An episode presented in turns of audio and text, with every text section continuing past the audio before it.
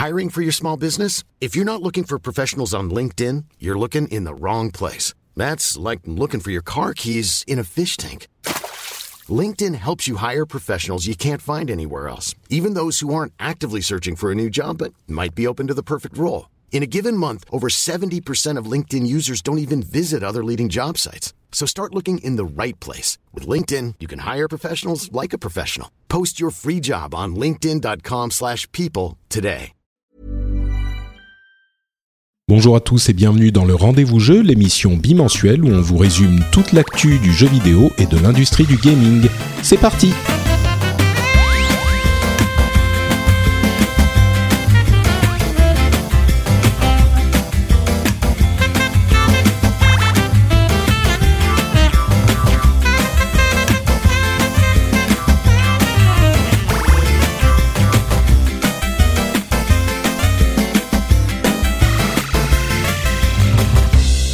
Bonjour à tous et bienvenue sur le Rendez-vous Jeu, l'émission bimensuelle où on fait quoi? On vous parle de jeux vidéo, on écume toute l'actualité du jeu vidéo et on vous en ramène euh, la substantifique moelle. Alors attendez, on écume les vagues, la moelle, ça n'a aucun sens, c'est pas grave, on va quand même le faire et vous allez apprécier, du moins je l'espère, d'autant plus que j'ai avec moi deux invités de marque, à savoir euh, Mehdi Debabi Zourgani, qu'on va plutôt appeler Mehdi, euh, qui nous vient du podcast Je Gay Moi Non Plus. Comment vas-tu Mehdi? Eh ben, très bien, Patrick, et puis euh, ravi d'avoir euh, d'avoir été invité, vu que notre relation entre guillemets, sans faire long, euh, date de longue date, vu quand euh, j'avais fait partie de une longue histoire. de oui. voilà de l'aventure No Watch pour faire très très court. Euh, donc euh, c'est c'est une espèce de retour de boomerang inattendu de me retrouver dans une de tes émissions.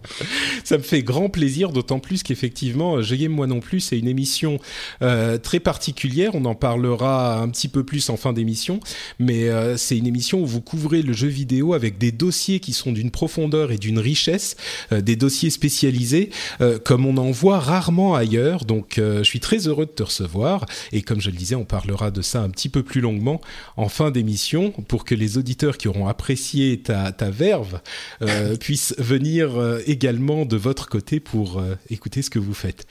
Et on a également euh, Daniel Andreyev qui est avec nous aujourd'hui. Daniel Andreyev alias Kamui. Salut, c'est moi. Spécialiste du Japon, si l'on est, dans le, dans le plus haut fait d'armes légendaire, est évidemment le podcast ou l'émission Gaijin Dash Ah, sur j'ai j'ai eu peur de ce que tu allais dire. Genre, oh la merde, tu vas remonter si loin. Non, non, bien sûr. Alors, j'aurais pu parler de beaucoup d'autres choses, mais bien sûr, Gaijin Dash avec son son euh, numéro spécial euh, légendaire à la Japan Expo d'il y a quelques semaines. Ouais, c'était c'est un, un grand moment d'émission. Non, mais bien sûr, Daniel, qui est un, euh, un journaliste jeu vidéo de la- de l'ancienne école et de l'ancienne époque, qui a fait un petit peu tout fait. écrit sur du papier, oui. C'est inhabituel de dire ça. On l'avoue un peu comme, comme une honte, mais j'ai écumé l'époque Player One. Mon premier job était à Player One. Euh, j'ai fait console plus. Et puis bon, après, euh, après, il a fallu que je me mette au numérique. Donc maintenant, aujourd'hui, je suis freelance et je travaille pour, pour beaucoup de gens.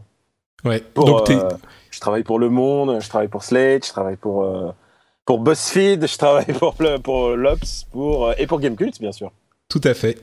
Euh, une, publication que j'apprécie particulièrement, comme le sauront les auditeurs du rendez-vous tech, euh, puisque j'y ai reçu le rédacteur en chef de Gamecult au dernier épisode pour discuter de cette initiative intéressante du premium pour euh, Gamecult qui a été lancé il y a deux petites semaines. Donc euh, si le sujet vous intéresse et si la publication Gamecult notamment vous intéresse, je vous encourage, chers auditeurs, à aller écouter cet épisode du rendez-vous tech où on a beaucoup discuté de la chose et de l'état euh, du, du, web et de la presse sur le web. C'était un sujet, enfin c'est un sujet qui me tient forcément à cœur parce que euh, moi je, je me suis beaucoup exprimé sur le sujet et je dépends de ce type d'initiative euh, également pour mon pour mon quotidien puisque moi c'est par le, le soutien des auditeurs et des gens qui consomment mon produit que je survis contrairement à de la pub et, et donc on a beaucoup parlé de tout ça mais ça c'était donc le rendez-vous tech avec Yukishiro Thomas euh, Kuso euh, le dernier épisode et on va pas donc refaire cet épisode là Mais, juste, va- juste, vous pouvez Ah, juste payer pour, euh, pour lire des, des bons articles. c'est Et Les possible articles écrits le mieux possible, avec le plus de cœur. Voilà. C'est un peu, c'est exactement comme ton système. Ça donne envie de donner de l'argent. bah, j'espère, j'espère. C'est le but. C'est en tout cas, c'est le but, c'est que ça vous plaise et que euh, vous ayez envie. C'est euh, l'idéal. Et je, je, pense euh, juste un petit détail. Il y, y, a souvent un côté où les gens se disent que les, les promos de ce type-là sont entre guillemets racole ou autre. Ce qu'il faut peut-être pas oublier, que ce soit dû au, au, jeune âge des, des personnes qui visitent les sites ou même à, à un manque de, de, de réalité, c'est qu'il y a des coûts qui sont annexes qu'on ne voit absolument pas. un déplacement pour pour effectuer un reportage ou le matériel qui va avec ou une location de matériel, ce sont, sont des coûts et ajouter évidemment à la qualité au fait de pouvoir rémunérer euh, quelqu'un qui écrit, bah toutes ces choses-là, ça s'accumule et c'est pas une espèce de, de gaieté de, de, de cœur folle de faire euh, payer pour payer euh, les, les, visiteurs. Voilà, c'est juste ce petit détail. Et puis gratos, tu n'as rien. C'est ça qu'il faut dire, c'est que gratos les choses ne durent pas ou alors euh, c'est des épiphénomènes. Oui, voilà. Bah, C'est-à-dire que effectivement, on a, on a, euh, sans effectivement, sans refaire tout, tout l'épisode, hein, on va vous mmh. parler de Satoru Iwata, de l'Evo ouais, ouais. 2015. Il y a plein de trucs super excitants qui se sont passés, mais, faire, oui. mais, euh, mais oui, le, le, le, résumé en fait de ça, c'est que euh, ben un top 10 ou une petite news, ça s'écrit en 10 minutes, euh, ça coûte effectivement pas grand chose, donc ça peut être payé par quelques pubs affichées. un, un un travail de fond, un article long qui a été écrit sur plusieurs jours ou même plus longtemps, bah forcément ça coûte un petit peu plus cher et euh, on peut pas en sortir euh, 10 par jour ou 15 par jour ou 20 par jour. Mm. Donc euh, c'est compliqué de financer ça avec la, la, pub qui nécessite de sortir plein de petits articles pour augmenter le nombre de pages vues. Euh, donc c'est bon, l'un des, des, chemins de réflexion qu'on a abordé dans le rendez-vous tech. Si vous voulez en entendre plus, euh, vous pouvez aller écouter cet épisode. Et si vous voulez euh, entendre les, les opinions et les analyses de Daniel et Mehdi sur Satoru Iwata, l'Evo 2015 et plus, c'est dans euh, cet épisode-ci euh, du rendez-vous jeu qu'on va pouvoir avoir ça. Et on commence tout de suite justement avec euh, la, nouvelle assez triste qui nous a tous euh, frappés, je pense, la semaine dernière, euh, la nouvelle du décès, euh, de la disparition de Monsieur Satoru Iwata, qui était depuis 13 ans le président de Nintendo. Je vais pas faire un grand résumé de, la chose, je vais peut-être passer la parole à, à, Daniel pour qu'il nous explique qui, est, qui était et pourquoi il était important Monsieur Iwata. Je vais simplement dire et demander, vous demandez votre avis à tous les deux. Euh, je vais simplement dire que moi, j'ai été assez surpris euh, de l'impact émotionnel, euh, pas émotionnel, mais émotionnel, qu'a eu cette, cette annonce sur moi, parce que bon, on le sait dans cet épisode, je, dans cette émission, je parle souvent de l'importance euh, que revêt, à mon sens, le travail que fait Nintendo sur euh, le, gameplay et sur le game design et sur le jeu vidéo en général. Euh, même si personnellement, j'ai pas vraiment adhéré à certaines euh, innovations comme euh, bah, la, la, le motion gaming ou même la, la fameuse mablette de la Wii U qui pour moi sont plus accessoires. Je trouve que leur jeu et leur essence euh, est l'une des plus pures qui soit dans le jeu vidéo aujourd'hui. Euh, mais donc, malgré tout ça, j'ai quand même euh, reçu cette news du décès de Satoru Iwata de plein fouet et ça m'a vraiment attristé, alors que j'aurais pensé que, bon, bah, des, des, des, présidents de grandes sociétés de jeux vidéo, il y en a beaucoup et euh, ça m'aurait pas affecté de la même manière du tout si on avait annoncé la mort de d'un Bobby Kotick ou du président d'IE ou je ne sais quoi, qui, ça c'est toujours très triste, hein, mais ça aurait pas eu le même impact. Et ah, j'ai eu l'impression que, que, si que, que beaucoup de gens ont été affectés de la sorte donc, euh... c'est sûr que si c'était Peter Moore ou quelque chose comme ça, ça, ça a forcément moins, moins d'impact. Euh, il faut voir aussi une chose, et ça c'est juste pour revenir sur l'aspect euh, émotionnel, c'est que euh, faut pas oublier que maintenant c'est les entertainers modernes, tous ces mecs-là, c'est des gens qu'on voit tous les ans et régulièrement sur notre sur notre écran, pas que pour le 3, mais en plus Satoru Iwata se mettait en scène dans dans des dans les Nintendo Direct, il était très proche de euh, du public en fait. Il s'intéressait euh, à la réponse du public et, euh, et du coup euh, c'est quelqu'un on s'est habitué à le voir et euh, c'est quelqu'un qui trichait pas avec avec ce qu'il était. C'est-à-dire c'était un mec quand même, c'était un gamer et euh, bon, il y a toute cette citation euh, célèbre où il dit euh, je suis prêt sur ma sur ma carte de visite je suis président de Nintendo sur dans ma tête je suis un je suis un codeur, mais mais euh, mais dans mon cœur, je suis un gamer. Et c'est quelque chose qui le résume particulièrement parce que c'était quelqu'un qui avait toutes ces facettes là en, une seule personne. Et, euh, et donc c'est normal qu'on ait qu'on ait été choqué parce que c'est quelqu'un qui qui personnifiait littéralement euh, ce qu'il a la société qu'il incarnait. Euh, il l'a sauvé plusieurs fois. Et, du coup, alors on peut aimer, ne pas aimer les produits Nintendo. Moi, je suis plutôt, je suis plutôt du côté favorable, même si on peut dire la Wii U tout ça, mais c'est quand même, c'est quand même quelqu'un qui a sauvé une société. Et pour le monde du jeu vidéo, c'est quand même important qu'il y ait des sociétés comme Nintendo euh, certain, plutôt, ouais. plutôt, que de pas en avoir, parce que euh, c'est pas pour faire le procès des autres, des, des épisodes annuels et des choses comme ça, et de toutes les autres sociétés et de et, de, et tous les FPS et les, les Call et les tout ça. les Call ouais. Tout, ouais eh, moi, j'essaie de parler comme mon petit peu. C'est vrai. Ouais. Euh, non, mais c'est vrai que des, des ouais, EA, des Ubisoft, euh, des Activision. Nintendo est vraiment une société qui essaye de faire quelque chose, quoi. On en a, on, bah, sans, sans, être trop euh, dans la, dans la critique facile, mais c'est vrai que les autres sont souvent un petit peu interchangeables.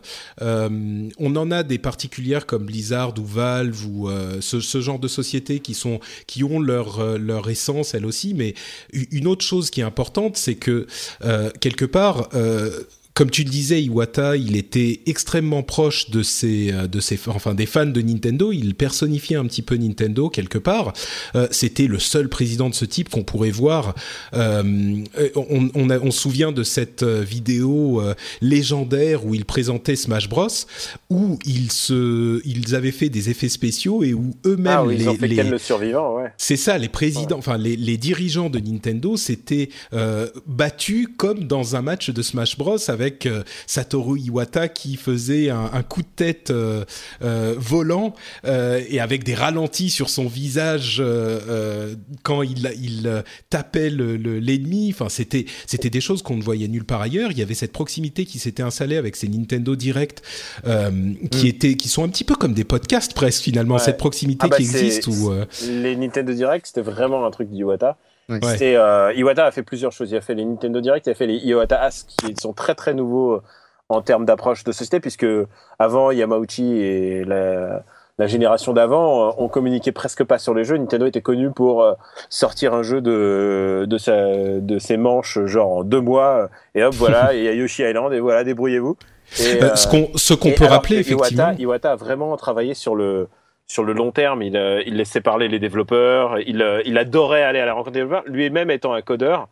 Et, euh, et du coup, c'est quelqu'un qui a été vraiment très positif dans la communication de sa société, puisque aussi, là, on fait un podcast.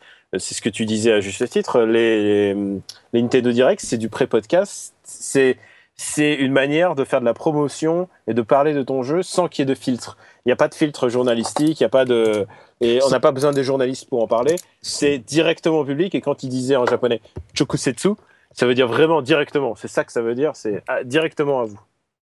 Mehdi, tu voulais dire quelque oui, chose Oui, j'allais dire, sans compter l'intelligence euh, pour les concernant le Nintendo Direct, d'avoir euh, diffusé, euh, ce qui je crois reste euh, inédit, le premier cas en, dans, dans, chez les consoliers, directement sur la console concernée. Euh, C'est-à-dire que voilà, vous aviez votre 3DS et vous aviez votre Nintendo Direct directement sur sur sur sur votre 3DS. Donc ça, c'était même si on était de piètre qualité et qu'on qu'on essayait de les, trouver les vidéos ensuite plutôt sur notre sur notre notre notre ordi perso. Euh, c'est quand même quelque chose vraiment, euh, comme était en train de le préciser Daniel, de, de, de direct mmh. du joueur. Ouais, vraiment, et puis en plus, il y avait la diffusion mondiale, ce qui en faisait voilà. une espèce de show. Ouais. Euh, il fallait s'adapter à toutes les heures. C'est pas évident hein, d'avoir à la fois une Nintendo Direct à 7h du matin à Tokyo, euh, et un autre à 23h à Paris, et à 22h à Londres, et, et, ainsi de suite. Mais ils essayaient de trouver le meilleur moment pour, euh, pour communiquer sur leur jeu, ce qui les rendait éminemment un peu sympa. Alors évidemment, et parfois on était déçus, on se dit ah mais non, ils nous ont, ils bah, nous ont fait vrai le, que... nous lever à 7h du matin pour ça. Juste pour ça, c'est vrai que les Nintendo, à vrai dire, même au début, les Nintendo Direct avaient l'air passablement ridicule avec cette sorte de de, de, de rigueur formelle euh, japonaise. Et puis au fur et à mesure, ils ont fini par se par gagner le cœur des joueurs. Euh, Ah, c'est là, c'est là par contre où je suis pas, je suis pas tout à fait, euh, pas tout à fait d'accord. C'est vrai que dans, dans le sens où cette rigueur formelle, je pense que c'est ce qui a vraiment fait le succès. Il y a, y a, deux éléments, je pense, qui ont autant secoué pour répondre à ta question du coup, Patrick, euh, le, le, dans le décès d'Iwata, c'est que euh, le premier, bon, c'est c'est brut de décoffrage à dire, mais c'est-à-dire que c'est aussi la raison de son décès, à savoir euh, de manière fulgurante et d'un cancer, qui est quand même quelque chose qu'on malheureusement on prend un autre personnage public assez connu qui a été Steve Jobs, qui a eu quand même aussi le même effet de sidération et puis, pour revenir au Et puis là, c'est arrivé très vite. Il était absent du, du, de l'E3 l'année dernière pour une opération. Et, et, cette année, il est déjà euh, décédé et il n'a que 55 ans. Il est parti très jeune. Bien sûr, bien sûr. Et l'ironie était que ça, je l'ai appris euh, comme beaucoup de monde euh, après, c'est que les fameuses marionnettes qui avaient été mises en place sur les dernières communications de Nintendo, mettant en ah, scène Iwata, Reggie Fils-Aimé et, et, Miyamoto, étaient pour masquer justement l'état de la progression de la, maladie. Quoi. Alors, euh, alors eh, c'est très spécial euh, pour avoir connu le cancer d'assez près euh, par, par mes, mes intimes. Le, le truc, c'est que on, on le voyait pas vraiment en fait. Il, j'ai des, je connais des gens qui l'ont vu genre il y a deux semaines avant sa mort et ils me disaient et tout, tout avait l'air bien en fait. C'est le problème du mm. cancer, c'est que ça peut ça peut être fulgurant, ça peut être en cinq jours et bye bye. C'est ça le problème. Mm. Et, et, ce que, ce que j'allais juste terminer, le, le deuxième point, c'est que finalement, en tant que personnage qu'on qu'on voyait euh, souvent, cette maladresse dont, dont, dont, parlait Patrick, bah, ça devenait quelque chose de, une espèce d'attachant, d'attachant et de, de, de, mm. running gag. Euh, moi, je trouve que c'est l'aboutissement, Iwata, c'est l'aboutissement de, euh, de Steve Jobs évidemment, parce qu'on a tout ça, ce personnage-là en tête, mais aussi de Walt Disney finalement à l'époque, qui avait ses, ses présentations ou même d'un Hitchcock d'une certaine manière qui faisait ses présentations de films et qui était quand même dans l'esprit de, des euh, bah, soit des cinéphiles ou soit des joueurs là en l'occurrence pour Iwata. Et puis, tu as raison et puis il y a un truc qui est assez euh, inhabituel aussi c'est aussi que c'est des japonais. Ils sont pas vraiment habitués. Exactement. Ils sont pas vraiment habitués à ça et lui en plus il est il est euh, bah c'est quand même un PDG et tout. mais ce qu'il faut pas oublier c'est aussi que c'est un mec et alors ça on rentre dans l'ordre du subjectif mais c'est un mec éminemment sympa je le sais de, tous les développeurs que j'ai pu rencontrer dans ma vie, euh, ou même des, amis qui travaillent chez Nintendo. C'est, euh, on a l'habitude de dire que les génies euh, sont des, sont des connards. vous savez le syndrome Steve, Jobs, c'est-à-dire c'est un génie, mais en même temps hmm. dans l'intimité où il Walt Disney aussi d'ailleurs. Ouais, et Walt Disney encore plus. Enfin, tous ces mecs-là ont, ont parfois même abusé de leur, leur statut pour enfin surtout Disney en fait, mais mm. mais euh, ils ont ils ont tous euh, été dans des situations de pouvoir et dans des situations où ils pouvaient vraiment mener la vie dure aux gens. Iwata était un authentique gentil. C'était un authentique gars bien. Euh, c'était un mec qui qui a refusé de baisser son salaire quand la société allait moins bien. Euh, au contraire, qui a qui a, qui a baissé son salaire, qui a baissé son salaire, qui a refusé de qui a refusé de limoger des gens, alors que c'est ce qu'on demande dans les bords de dans les bords des sociétés, c'est de limoger des gens pour euh, mm. pour maximiser. Lui, il a dit non, non, c'est pas comme ça. On peut pas faire des jeux dans cette dans cet esprit-là. C'est vraiment. il disait on peut on pourra pas faire des jeux de qualité qui donneront envie envie aux gens d'y jouer si on engage si on renvoie euh, nos, nos meilleurs euh, programmeurs et qu'on engage des jeunes pour les payer moins quoi. Non, c'est exactement ça. C'est un mec authentiquement sympa ce qui rend, euh, ce qui rend le dossier encore euh, plus, euh, plus triste. Moi, mon premier contact avec Iwata, ça date à l'époque où il était encore à la société HAL, HAL Laboratorier, où il programmait, il était programmeur avant, ensuite il en est devenu PDG, mais en même temps il programmait aussi.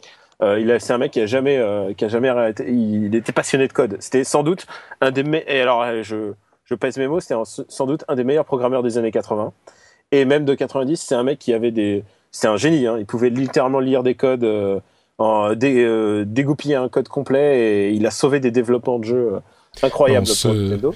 On se souvient de cette histoire effectivement, c'était Pokémon euh, Tournament, non? Ah, Il y a le Pokémon, ah, il y a le Pokémon Stadium. Stadium, voilà. Mais il a, il a sauvé Mover 2, qui s'appelle aussi Earthbound. il a vraiment, il a sauvé vraiment, Pokémon Silver et Gold. ouais, ouais, non, il a, il a vraiment sauvé des, des développements. Et moi, mon premier jeu où j'ai vraiment compris que lui, Iwata, c'était un génie, d'abord, c'est quand j'ai compris que le PDG de HAL avait euh, programmé complètement la, physique de la boule de, pinball, de Pokémon Pinball, et aussi cette même physique a été réutilisée dans plein d'autres jeux, dont Super Robot, mm. euh, Super Robot Tyson Pinball, un jeu que personne n'a, tout personne n'a rien à foutre. Mais genre, je me suis dit merde, c'est le PDG de cette compagnie qui a fait la physique de la boule de ce jeu de flipper. C'est fou. Et, euh, bah, justement. et, et, juste pour terminer là-dessus, c'est que le mec le, il avait, là, c'est peut-être son jeu le plus emblématique. J'arrête pas de t'ader Pouillot. Je lui dis, faut faire un Nintendo, faut, pardon, faut faire un, un GK live là-dessus. C'est que son, un de ses jeux les plus, les plus emblématiques, je trouve, c'est Pokémon Snap, qui est un jeu qui n'a absolument, c'est je sais pas si vous le connaissez, c'est sur N64. Et, euh, et c'est un jeu, littéralement, c'est un safari photo dans le monde des Pokémon.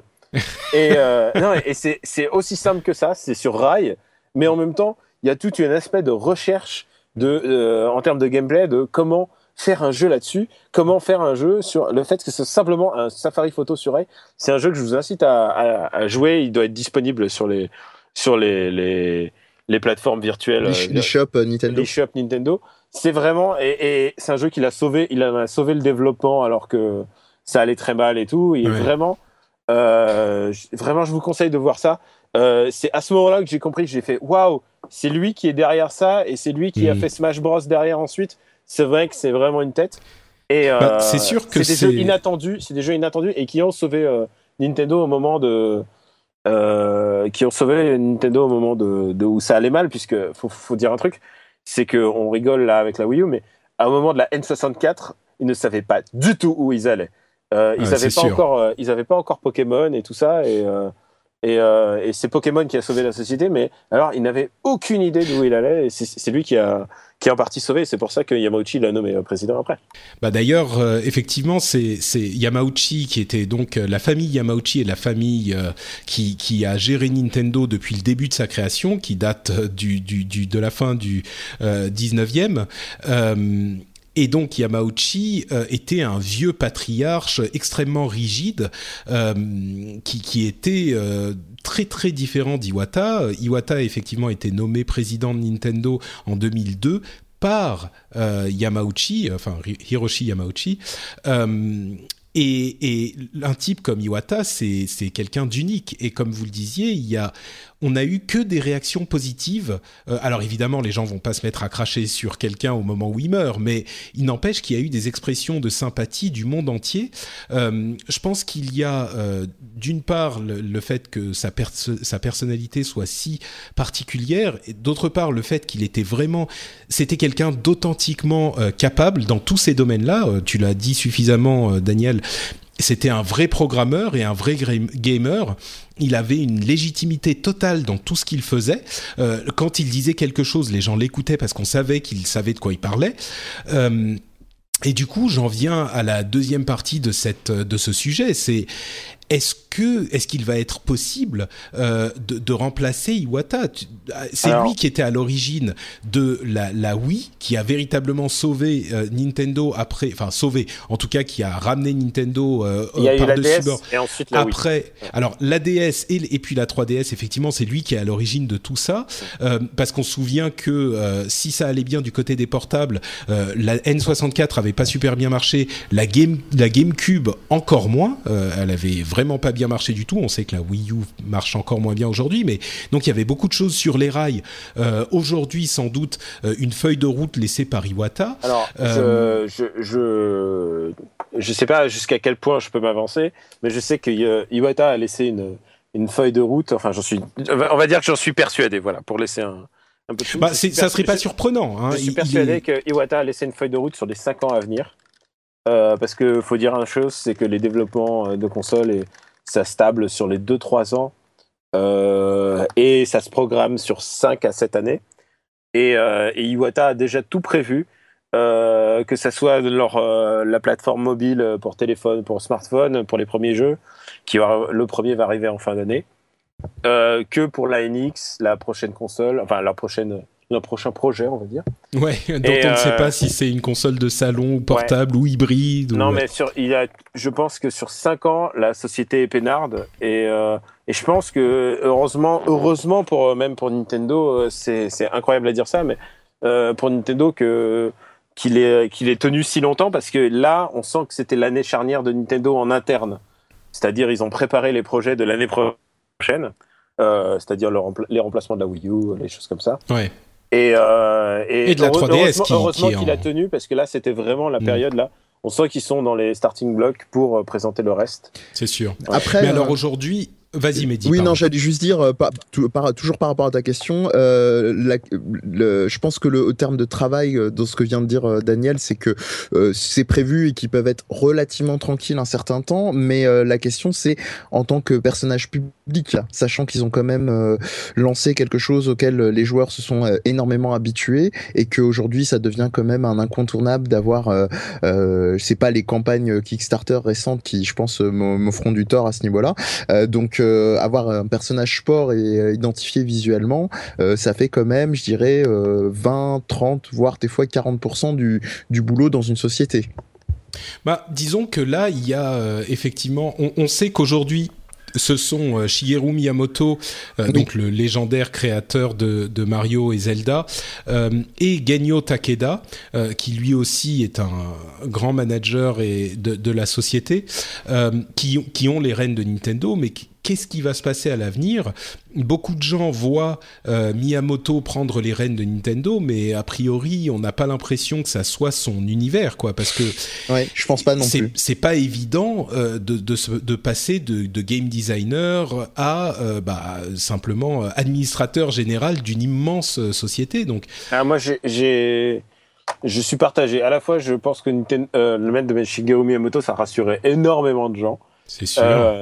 Il faut dire aussi que Shigeru Miyamoto, il est, il est pas distant de ses projets en ce moment, mais il est moins impliqué qu'il y a 10 ans. Tout à fait. Euh, il est aussi un petit peu âgé. Euh, et euh, je pense qu'au contraire, ça serait une erreur de le mettre, mais, mais ça serait. mais, mais ça serait stratégiquement intéressant pour eux parce que ça rassurait beaucoup de monde. Mais d'un autre côté, je pense que la société devrait déjà, et alors c'est terrible de dire, mais devrait déjà se préparer à l'après Shigeru Miyamoto puisqu'un jour, il est déjà, il est déjà bien âgé. Euh, un jour, il va falloir qu'il raccroche les. Mais il a la soixantaine, non, Miyamoto? Ah, il a plus que 60 ans. Il plus que euh, ça, je me rends pas compte. il a... Ah, c'est le côté a... euh, japonaise. Il a, 60... il a 62 piges. Euh, D'accord, oui. tu sais, c'est comme, c'est comme Hayao Miyazaki, tu vois. Combien, de hmm. temps il peut, combien de temps il peut encore en faire? Et est-ce qu'à un certain âge, est-ce que tu peux encore faire des jeux d'action Je sais pas. Bah, disons que là, jusqu'à euh, combien de temps tu peux encore Non, euh, c'est sûr, mais mais là, son, son, travail, le travail du président de Nintendo, ne sera plus d'être directement impliqué dans le développement, mais de ah. guider la société de, de, la même manière que ce que faisait Iwata. Donc, mais bon, en même temps, moi, j'ai surtout l'impression qu'il a pas envie, Miyamoto. J'ai l'impression que c'est plus son truc, quoi. Enfin, que que d'une part, il prend de la distance par rapport au développement direct, et d'autre part, encore une fois, gérer une société, être président d'une société, euh, il faut vouloir. C'est un travail très différent. Moi, ce, que, ce que je trouverais intelligent de la part de Nintendo, c'est de récupérer euh, euh, des créatifs de talent pour les mettre à des postes clés maintenant. Euh, parce qu'il y a de plus en plus de créatifs, créatifs de talent japonais qui sont libres. Je veux dire, je pense à Hideo Kojima, Sakurai, Sakurai le, le développeur de, de Smash Bros. Tous ces mecs-là, moi, je, je les récupérais. Je sais très bien. Nintendo, ils sont pas, c'est pas une grande société en fait. Il y a moins de 1000 employés en fait Nintendo. Hein.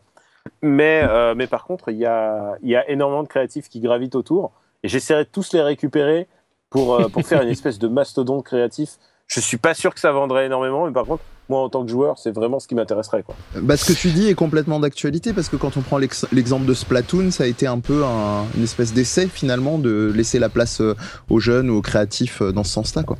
Ah, tout à fait. Mais Splatoon, est, un projet bizarre parce que quand on regarde le design de Splatoon et des choses, quand, quand, je vois ça, je me dis c'est un jeu Dreamcast. C'est vrai, c'est vrai. Pas, de manière ouais, mais de manière créative. C'est mm. vraiment les, les, jeux un peu hybrides qu'on avait l'habitude de voir comme Power Stone à l'époque. Complètement. Oui, ouais, ouais, c'est vrai. Mais, mais c'est vrai que c'était un essai de faire quelque chose d'un petit peu différent. Certainement, ils auraient tout à fait pu faire ça euh, en, en l'appelant euh, Mario Splash et, euh, et en le décliner en, en, un xème Mario en style FPS ou TPS. Mais, euh, mais c'est vrai aussi que euh, tu disais qu'il y a plein de créatifs euh, qui, qui, gravitent aujourd'hui autour de Nintendo et euh, autour de la autour de du monde du jeu vidéo japonais qui sont comme des électrons libres, euh, c'est aussi parce que, mine de rien, le, le Japon a un petit peu perdu ses, ses euh, grands grandes sociétés euh, de jeux vidéo, euh, franchement, les, celles qui ont fait les beaux jours du jeu vidéo japonais dans les années 80-90, euh, peu sont encore, ont gardé le statut presque légendaire qu'elles avaient. Il y a Capcom qui se maintient un petit peu, Square ça va encore, mais enfin Konami c'est plus trop ça, Namco bon bof, et, et, et c'est vrai qu'il y a tous ces gens-là, peut-être qu'il y aurait quelque chose à faire, mais est-ce qu'ils correspondent à l'identité tellement forte de Nintendo? Parce que c'est une c'est une société qui qui moule les gens. Tu peux pas prendre euh, une diva comme euh, Kojima et l'intégrer chez Nintendo et tout à coup tout roule. À mon sens, ça marcherait pas. Ah, Mais, je euh, sais pas. Moi, je, je, suis part- je suis partagé dans le sens où je pense que vraiment Nintendo, c'est aussi un espace créatif assez intéressant. Et, euh, et y a, alors, on leur dit, euh, oui, à la fois, vous faites des Mario Kart et des bidules. Mais en même temps, ils ont une espèce de dynamique. euh, ils ont une dynamique. Ils aiment. Il y a, ils peuvent, euh, ils peuvent garder des projets 5, 6 ans euh, sous le coude et se dire un beau jour, bah celui-là, ce coup-ci, on le sort. Maintenant, c'est bon, on a la techno suffisante, on va le faire maintenant. Hmm.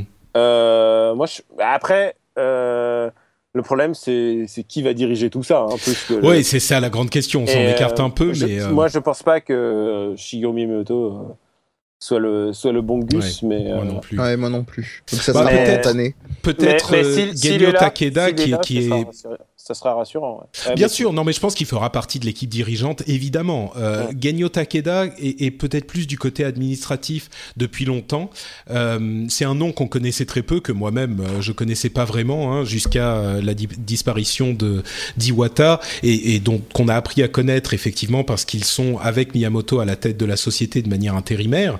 Euh, il a été, il a été donc dans le domaine du développement et dans le le, le cœur de Nintendo. Il fait partie de ces gens qui qui ont qui sont partis de, de zéro euh, dans la société.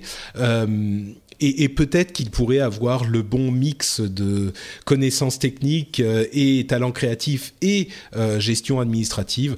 Bon, on verra. En tout cas, il est il est encore un petit peu tôt pour pour euh, spéculer sur ces choses-là, mais c'est sûr que c'est important parce que Iwata a très certainement établi le- la feuille de route des années à venir, mais euh, l'exécution euh, est, est quand même extrêmement importante et, et c'est un moment, bon, là, on le dit et c'est un petit peu bateau, mais c'est vraiment un moment charnière pour Nintendo. Quoi. Ah, Ouais. complètement. ouais. Bon, enfin, voilà pour. Pardon, Mehdi, tu voulais dire quelque Non, chose j'allais juste dire qu'on on parlait, on parlait de, de mix, euh, voire de mix-up et de sociétés qui tiennent encore au Japon avec Capcom. euh, C'est peut-être une Ah. transition toute trouvée. Oui, pour pour l'Evo, euh, l'Evo 2013, euh, En- entre 2015 autres. plutôt. ouais. Euh, et Street Fighter V qui a fait une petite partie de l'Evo. C'est bon, on a, on a conclu sur Iwata? Tout le monde Ah, a dit je pense, je je pense, Très bien. je pense que Euh, il est dans nos mémoires. Voilà. Voilà, exactement. c'est c'est quelqu'un qui, euh, qui ne sera certainement pas oublié.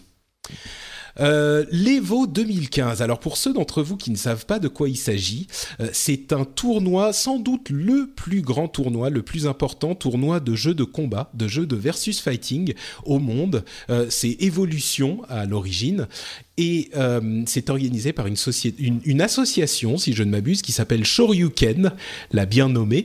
Ouais. Euh, et donc ils organisent chaque année à Las Vegas euh, ce, ce tournoi de jeux de versus fighting. Alors le versus fighting, pour ceux qui savent pas, c'est des jeux de combat comme euh, Tekken, Street Fighter, Guilty Gear, Smash Bros, etc., etc.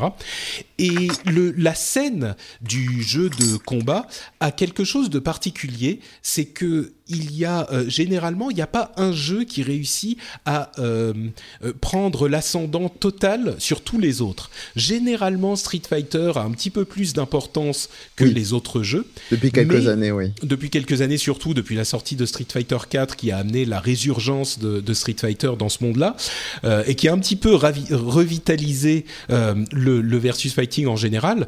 Mais dans les autres domaines, il y a généralement un jeu qui écrase tout sur son passage. Quand on pense, quand on pense au RTS, on pense forcément à StarCraft. Quand on pense au MOBA, on pense euh, forcément à euh, League of Legends. Quand on pense au FPS, euh, c'est plutôt euh, Counter-Strike qui vient à l'esprit. Euh, là, il y a vraiment une, une importance assez considérable de tous les, les jeux. Alors, je vais pas faire la liste de tous les jeux qui étaient présentés et qui étaient joués en compétition à l'Evo. Euh, cette année, mais il, y en avait une bonne quantité. Et puis l'autre truc qui est intéressant, c'est que à l'Evo, il y a énormément de participants.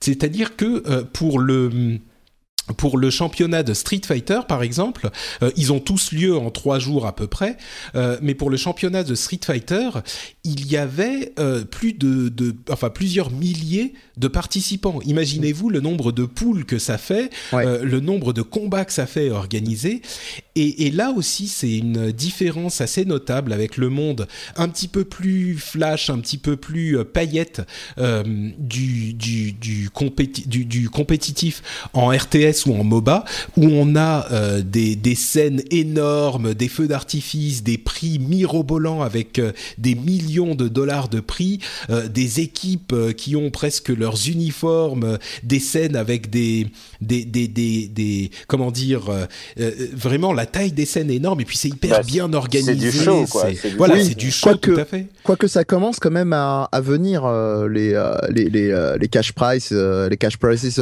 chez, sur les veaux commence doucement à grossir. Et, par contre, pour compléter ce que tu disais sur euh, Street Fighter, ce qui le détail, euh, c'est-à-dire qu'il y a tellement de participants que c'est le seul tournoi qui se déroule sur deux jours. Et euh, sur les il a eu lieu étalé sur deux jours, dont les finales ont eu lieu le dimanche. Mhm. Tout à fait. Et, mais c'est vrai que ça commence un petit peu à, grossir, mais on le voit bien quand on regarde les images de l'Evo, par exemple, euh, par rapport aux images d'un tournoi comme l'international ou les WCS pour Starcraft ou ce genre de choses.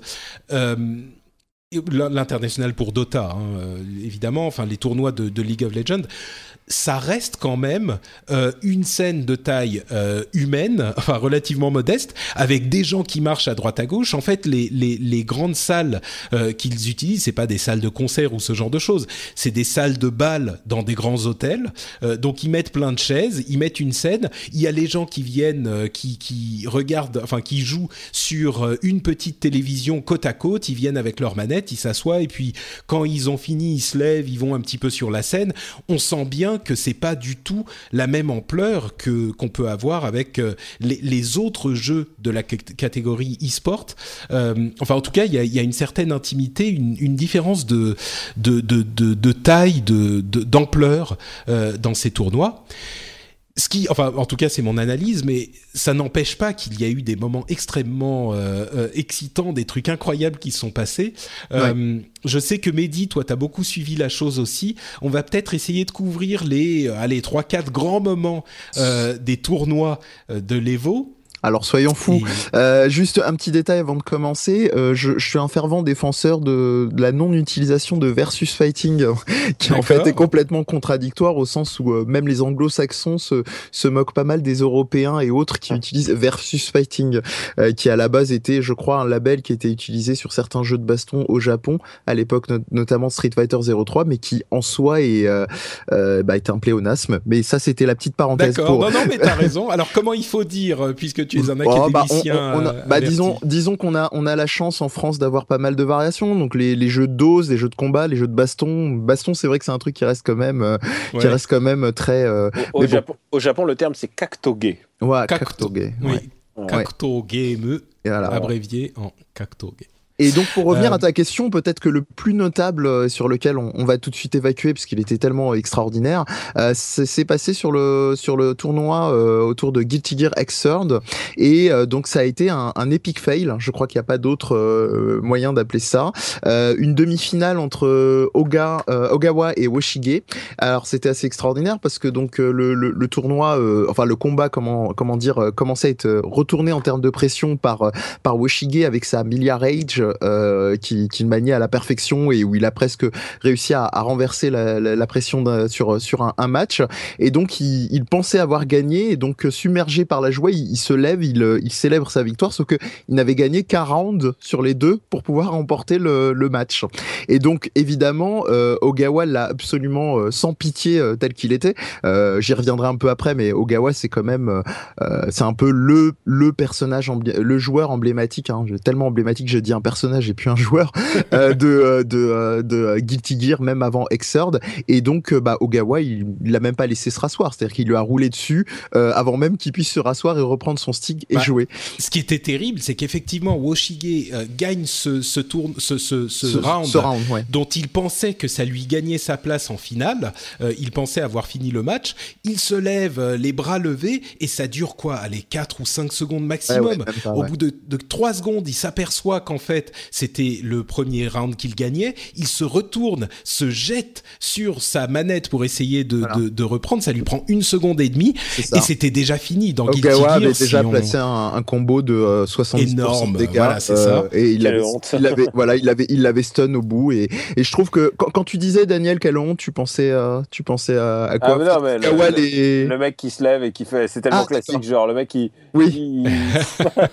le mec qui a l'impression d'avoir gagné. C'est, oui, oui, C'était terrible parce qu'effectivement, il s'en est aperçu tout de suite et puis il se met euh, sur, il, il, se remet sur le, donc assis euh, à, côté de Ogawa. Après le truc, il s'assoit et il se met la main, euh, enfin le, la tête dans les bras bah, et oui. on le voit sourire, à la fois comprendre le comique de la situation et, et totalement euh, déçu évidemment euh, d'avoir perdu, sachant que pour adoucir un petit peu la chose si c'est possible, il était dans le, la poule des gagnants, donc il avait la chance de revenir ensuite en battant un autre joueur. Je me souviens plus de qui il s'agissait, mais euh, au final, cet autre joueur l'a battu également et euh, cet autre joueur a fini par perdre contre Ogawa en grande finale. Donc on peut se dire que il n'était pas certain qu'il aurait gagné de toute façon. Mmh. Mais euh, Woshige a, a, quand même vécu un moment, euh, oui. un moment fou, quoi. C'était triste et drôle à la fois, mais euh, mais pour revenir sur ce que tu viens de dire, je pense sincèrement pas, vu le degré de domination de d'Ogawa. Bon, je pense que les gros gros spécialistes de, de Guilty Gear Xrd pourront peut-être me contredire, mais je ne pense, il a tellement roulé sur tout le monde euh, sur ce tournoi. Peut-être pour terminer, il y, a, il y a, eu deux exceptions qui sont un peu euh, démarquées, euh, qui ont été, euh, je crois, le japonais Kid Viper avec son personnage Elfelt, qui a été rajouté après le lancement du jeu, et Zidane, alors qui n'est pas un français, contrairement à son, ce que son nom indique, mais, un, mais un américain qui jouait un Léo Whitefang, qui était assez brut, bah, comme, comme le personnage le veut de base, et qui, qui a quand même un peu fait suer Ogawa, mais pas grand chose non plus. Ouais. Hein. Ogawa qui joue domination, un, ouais. oui voilà, Ogawa qui joue un Zato One euh, euh, qui est voilà euh, un, un, joueur. Enfin, c'était un personnage qui joue énormément sur du mind game, c'est-à-dire qu'il a une espèce espèce d'ombre matérialisée qui lui permet de d'occuper ouais, quasiment tout l'espace. Oui. Exactement. Bah, voilà, je vois que tu es un initié. Bah, j'ai suivi, j'ai suivi, j'ai regardé la finale et tout. C'est vrai que c'est des moments assez excitants et moi-même qui ne suis pas, j'en parlais au moment du Stunfest euh, il y a quelques mois, oui. dont on a qu'on avait évoqué dans, dans, dans cette émission. Ah. Euh, moi qui ne suis pas a priori très fan de d'e-sport euh, sur les jeux de combat effectivement peut-être parce que j'ai un passif et un historique euh, dans le domaine j'arrive à comprendre un petit peu plus à voir les occasions manquées. Euh, c'est vrai que là c'était très excitant mais cette semi-finale Woshige contre Ogawa était assez terrible pour cette raison là euh, un jeu peut-être que que les auditeurs connaîtront un peu mieux parce qu'il est plus populaire. Il y a eu une grande finale de Tekken 7 avec deux joueurs extrêmement doués évidemment. AO contre Nobi, où là aussi on a vu euh, un moment euh, assez fort où euh, Ao menait la danse assez largement et, et, a fini par perdre complètement contre Nobi. Oula, il y, y, a eu un truc bizarre, c'est pas grave, on reprend. Euh, donc je disais, euh, le, le, pauvre Ao qui a qui a fait euh, oui. toute sa sa progression d'une manière assez incroyable, qui a fini malheureusement par perdre contre Nobi, et, et là aussi on sent qu'on a une une sorte de comment dire, euh, presque une, une, comparaison avec le, le, véritable sport entre guillemets, euh, avec Ao qui s'est complètement effondré à la fin et qui s'est mis à pleurer mm. euh, là aussi sur la table. C'était très touchant. Ouais. On a Katsuhiro Harada, donc le, le directeur du, du jeu Tekken, qui est venu essayer de le consoler. Tous ses amis ont essayé de le consoler. Il, il, a fini par se relever, mais il était encore en larmes d'avoir perdu, ouais. alors qu'il a fait une excellente prestation, mais encore en larmes d'avoir perdu. Euh, et en plus, si je dis pas de bêtises, il avait perdu, il avait perdu à la même place l'année précédente. C'est ça, oui, oui. Tout à fait, ouais. Donc c'était quelque chose de, de, très émouvant, vraiment. on avait un, un, de ces moments de sport très fort qui moi m'a marqué. et puis je vous laisserai parler ensuite de, de, Smash Bros, mais moi je voulais évoquer également Ultra Street Fighter 4, évidemment, qui était la star de ce de ce tournoi. malheureusement, ceux qui ont entendu, ceux qui m'ont entendu parler de la Stunfest il y a quelques mois connaîtront ces noms. Daigo et Luffy, Luffy qui était le gagnant de l'année dernière. donc ces deux-là, ces deux grands champions, et Daigo en particulier, ne se sont pas qualifiés pour les, les 32e, si je ne m'abuse. Non, non, c'est le cas, c'est ça. Voilà, donc ils se sont fait sortir assez vite et on a eu une finale avec Gamerby contre Momochi. Momochi qui avait été battu par Daigo au Stunfest, voilà, ça commence à, s'imbriquer euh, tous ensemble. Euh, donc Momochi contre Gamerby, un match extrêmement tendu là aussi, euh, contrairement à un jeu comme Tekken ou même Guilty Gear, où une erreur peut vous coûter plus de la moitié de votre barre de vie. Donc c'est vraiment des matchs extrêmement, comment dire, où, où, les gens sont hyper avance-recul, avance-recul, maintiennent la distance d'une manière incroyable. Et à la première erreur, il y a la moitié de la vie qui part. Euh, sur Street Fighter, évidemment, la gestion de la distance, c'est quelque chose que moi je n'imaginais pas si important, mais là on se rend bien compte à ces niveaux de tournoi que la distance est la chose la plus importante. Mais dans ces jeux-là, euh, dans, Street Fighter, au moins comme chaque coup ne prend pas la moitié de la vie, il y a un petit peu plus de, d'intensité dramatique, je dirais, parce que ça peut, euh, ça ne se termine pas en, en une demi seconde si quelqu'un fait une erreur. Euh, et donc ce match là aussi extrêmement tendu. On arrive à la fin de la fin de la possibilité euh, du match, c'est-à-dire qu'on avait euh, deux parties gagnées de chaque côté. Il restait une seule partie à gagner. Euh, Momochi gagne le premier round. Il est à un round de la victoire totale. Et là, en plein milieu du round suivant, un, problème sur sa manette son et stick, son, stick se, débranche ou quelque chose et ça met pause mm. sur le jeu. Ce Vous qui imaginez est, ce, ce, moment de tension incroyable bah, bah, non seulement moment de tension, mais ce qu'il faut rajouter, c'est que c'est un facteur euh, de perte de round. Et eh bah exactement. Donc on, se, on, on, a un moment où tout le monde euh, se, se gèle en fait, toute mm. l'assistance retient son souffle et on se rend compte qu'effectivement il y a eu une, un problème technique et que du coup le round automatiquement va à Gamerby. Euh, mm. Gamerby, euh, joueur taïwanais de, de talent. et, et, là donc on se demande à un moment est-ce qu'il va prendre ou pas prendre le round? alors évidemment à ce niveau de compétition on ne fait de cadeau à personne.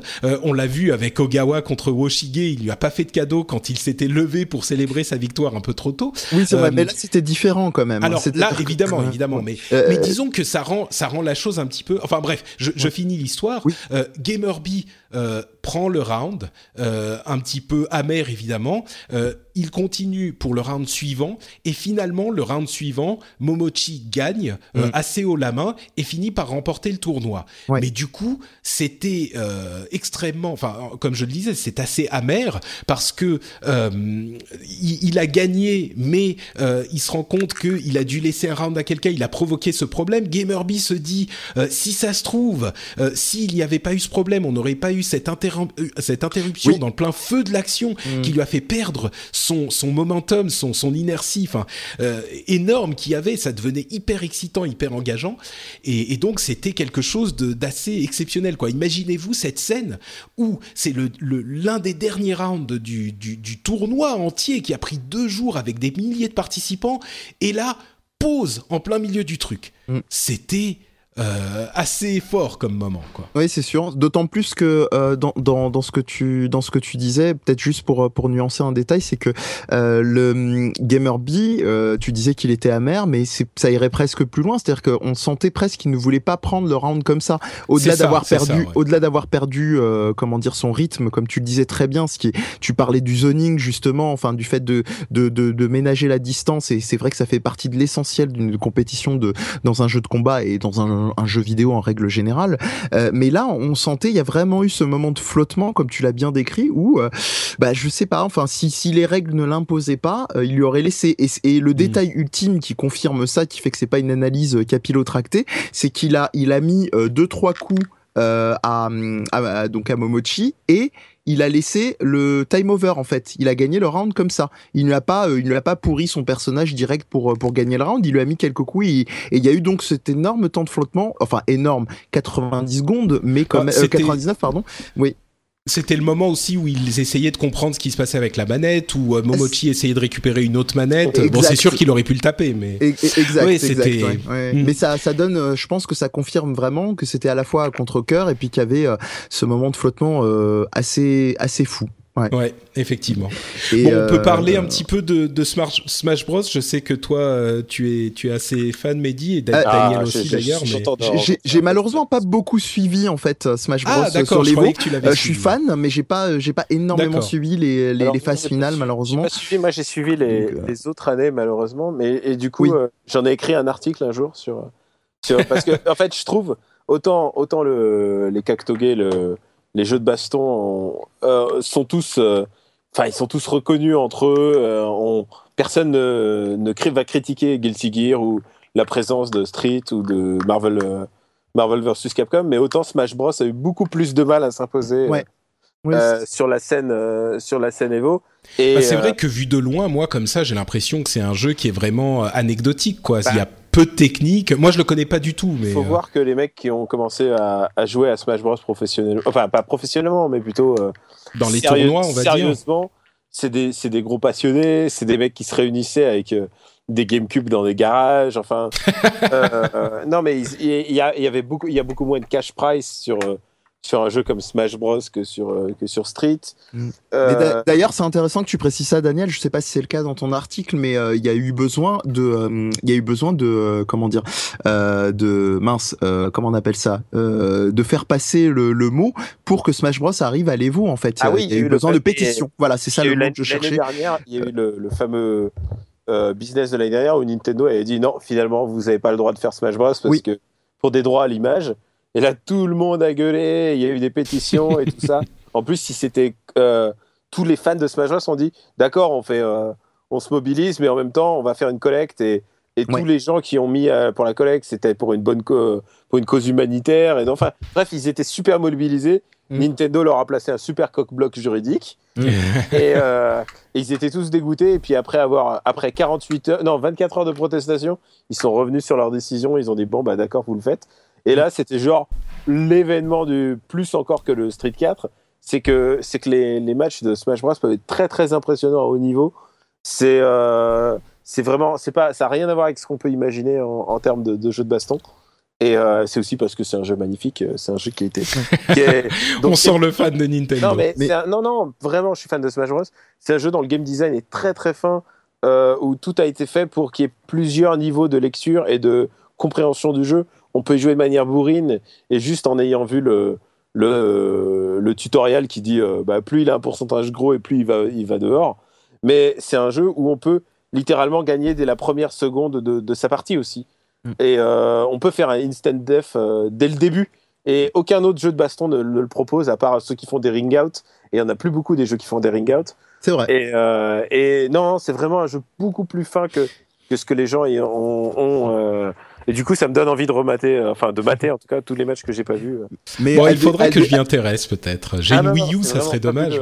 mais... et en plus, D'autant plus qu'il y avait Brawl et, euh, ah, oui, l'autre. Bah, c'est ce, il y a les deux, que tu disais au début, c'est que les gens sont jamais contents des jeux de baston. C'est que la version Wii U est géniale, mais en même temps, il y a les fans de Brawl qui ne jouent que par Brawl. Ouais, c'est ça. Et euh, du coup, la version Wii. la version GameCube. Ouais. La version Wii a été complètement oubliée mais euh, mais parce que les gens étaient pas étaient pas très contents de la version Wii euh, en tout mm. cas au niveau pro gaming mais, euh, mais oui, non, les gens sont jamais contents. Du, coup, il y a eu deux tournois parallèles.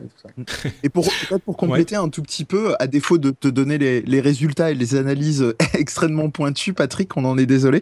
Euh, de, juste de dire euh, par rapport à ce qui, est Daniel, il y a eu non seulement ce blocage juridique, mais avant ça, il y avait une réputation un peu euh, complètement idiote, on va dire, de, de jeux. J'ai horreur de ce terme-là, mais euh, de jeux de, de casu en fait, de ah, jeux.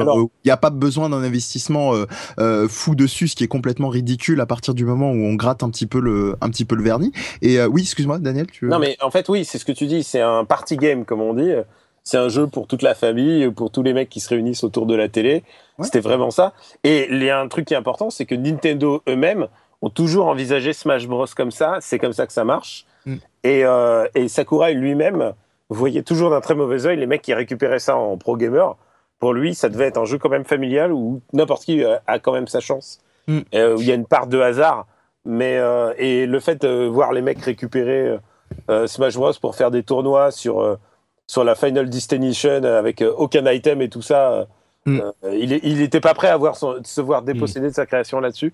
Et je pense que c'est ça aussi qui a fait un petit blocage au début. Et du coup, c'est intéressant que tu parles de Sakurai et donc par extension de Nintendo parce que euh, je voulais faire un pont avec l'autre news dont on a parlé juste avant, à savoir euh, Satoru Iwata, au sens où il y a quelque chose, moi je trouve beaucoup dans ce jeu-là, sans être un, spécialiste de, l'héritage d'un certain gameplay justement, qui n'est pas dû qu'à Satoru Iwata, évidemment, c'est un ensemble d'équipes, mais dans cette espèce d'inertie dans des jeux comme comme euh, des, euh, des, Kirby ou des Balloon Fight qu'on retrouve complètement. Euh, c'est-à-dire que c'est un jeu qui a quand même une inertie, une dynamique euh, unique d'une certaine manière. On ne retrouve pas ça dans des Street Fighter, on ne retrouve pas ça dans des King of Fighters, on ne retrouve pas ça dans des jeux de baston 3D. Et, et, et, en ça, je, je, je trouve que c'est un, un, petit clin d'œil sympathique à ce, cette malheureuse disparition de Satoru Iwata. Ah, Iwata, Iwata a lui-même programmé euh, participer alors qu'il était déjà un peu déjà de de sa boîte, il a programmé euh, le, le, Smash Bros original. Mm. Et dès qu'il est arrivé à Nintendo, son premier truc, ça a été de se, de se fixer comme mission d'aller travailler à Hall Laboratory pour débugger euh, le Smash Bros sur GameCube.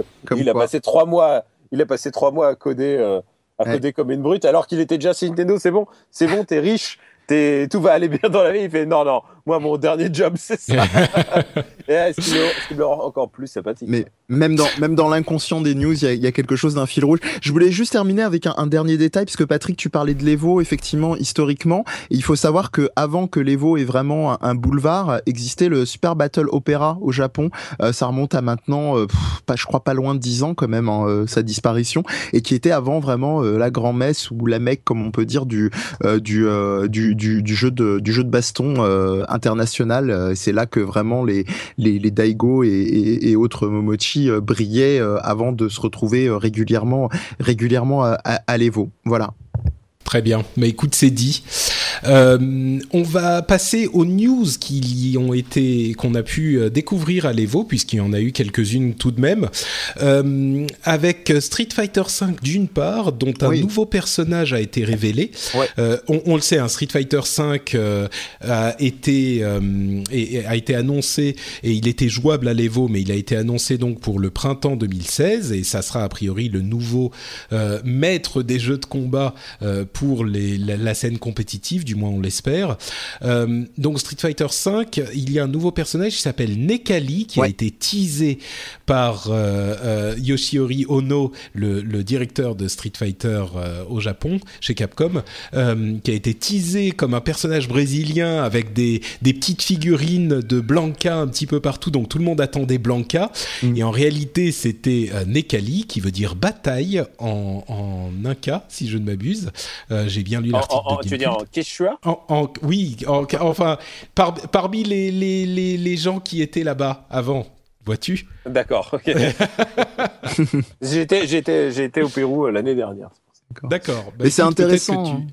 Euh, et donc, donc, ce que, ce que je, je voulais dire, c'est que euh, c'est l'un des quatre nouveaux personnages du jeu, parce qu'il y en aura 16 au total, mais euh, les 12 autres seront des personnages euh, qui seront des, euh, de retour d'anciennes, euh, d'anciennes versions de Street Fighter.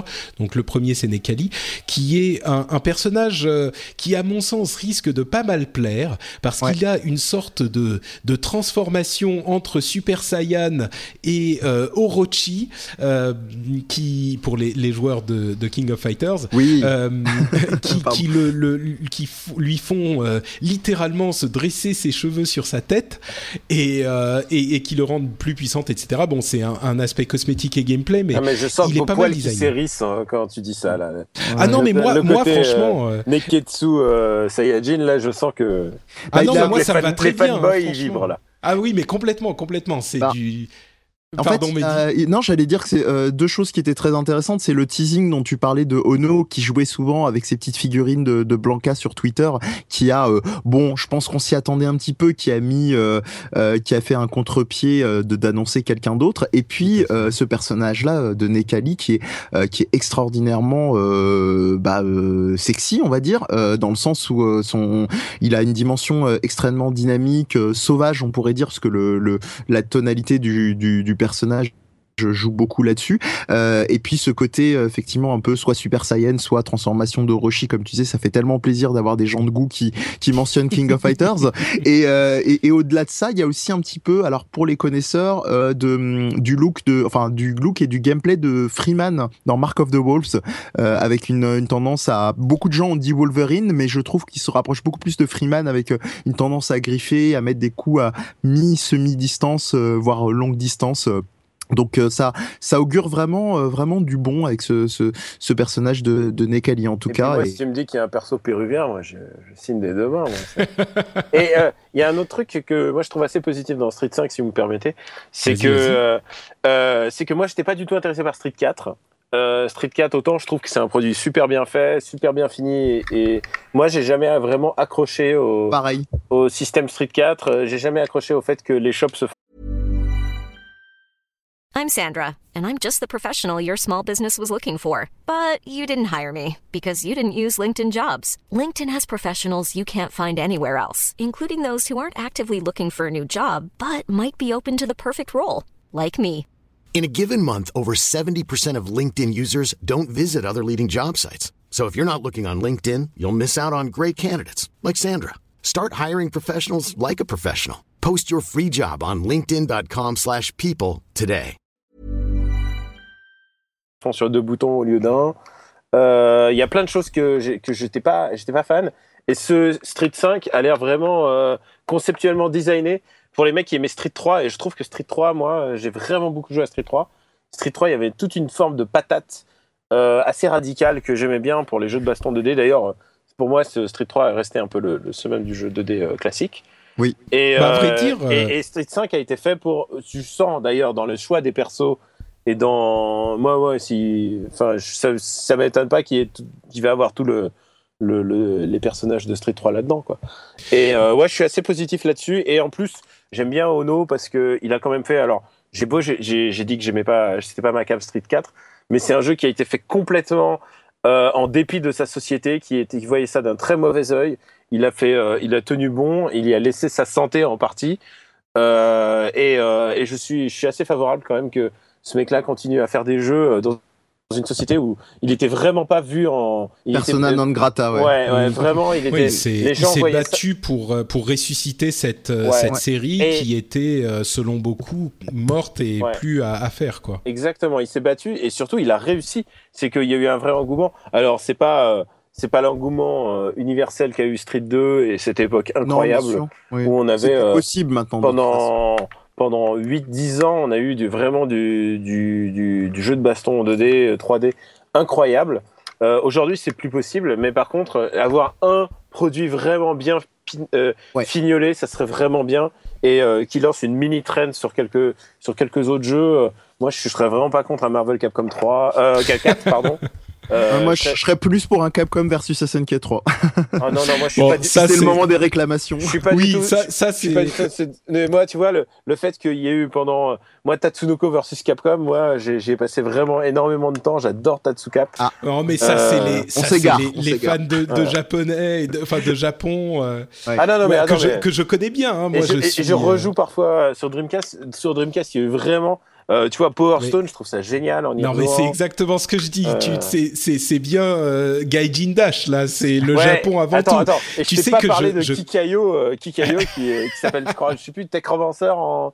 Enfin, il a un nom Je- débile je en sais anglais. J'adore. Mais Kikayo. euh. C'est Non, mais marrant c'est vrai cas. que- euh, pardon, je suis désolé de t'interrompre. Non, Patrick. non, vas-y, vas-y. L'analyse de, de, de Daniel était euh, était limite euh, celle de.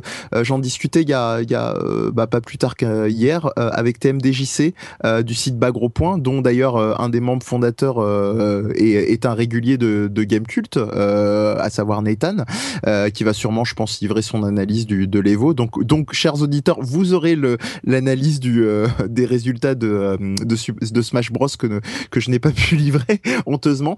mais c'est, il disait que finalement sur Street 5, apparemment, ils avaient fait tout sauf écouter les, les réclamations des joueurs. et donc finalement, il y avait quelque chose qui faisait que dans Street 5, bah, ça s'inscrivait comme quelque chose de vraiment rafraîchissant parce qu'ils n'avaient pas été dans un, un copier-coller des réclamations, des, des, exigences des joueurs ou des investisseurs. Et donc voilà, moi je suis bah, aussi très enthousiaste. C'est ce que j'appelle dans le monde de la BD faire du Stanley. C'est-à-dire, euh, euh, il faut leur donner euh, ce qu'ils ce qu'ils n'imaginent pas, ce qu'ils veulent. Ouais, c'est exactement ça. Bah, c'est à vrai dire ce que tu disais au, au début de ton intervention, Daniel. À mon sens, est assez en, en, accord avec la ligne directrice de, du développement de Street Fighter V, à savoir que il y a énormément de gens qui ont euh, été très fans de jeux de combat dans les années 90 euh, et début 2000, euh, sans aller jusqu'au jusqu'au titre un petit peu obscur que tu évoquais ensuite et que moi je connais bien, j'ai vécu au Japon pendant un moment, donc j'ai aussi eu droit à ce genre de de de, de ah passade amoureuse. Vécu au Japon, oui oui, oui j'y ai vécu presque 4 ans. Ah ouais, donc toi aussi tu tu parles japonais du coup? Oui, oui, oui, tout à fait. Oui. Oh là là, on est des linguistes. c'est incroyable.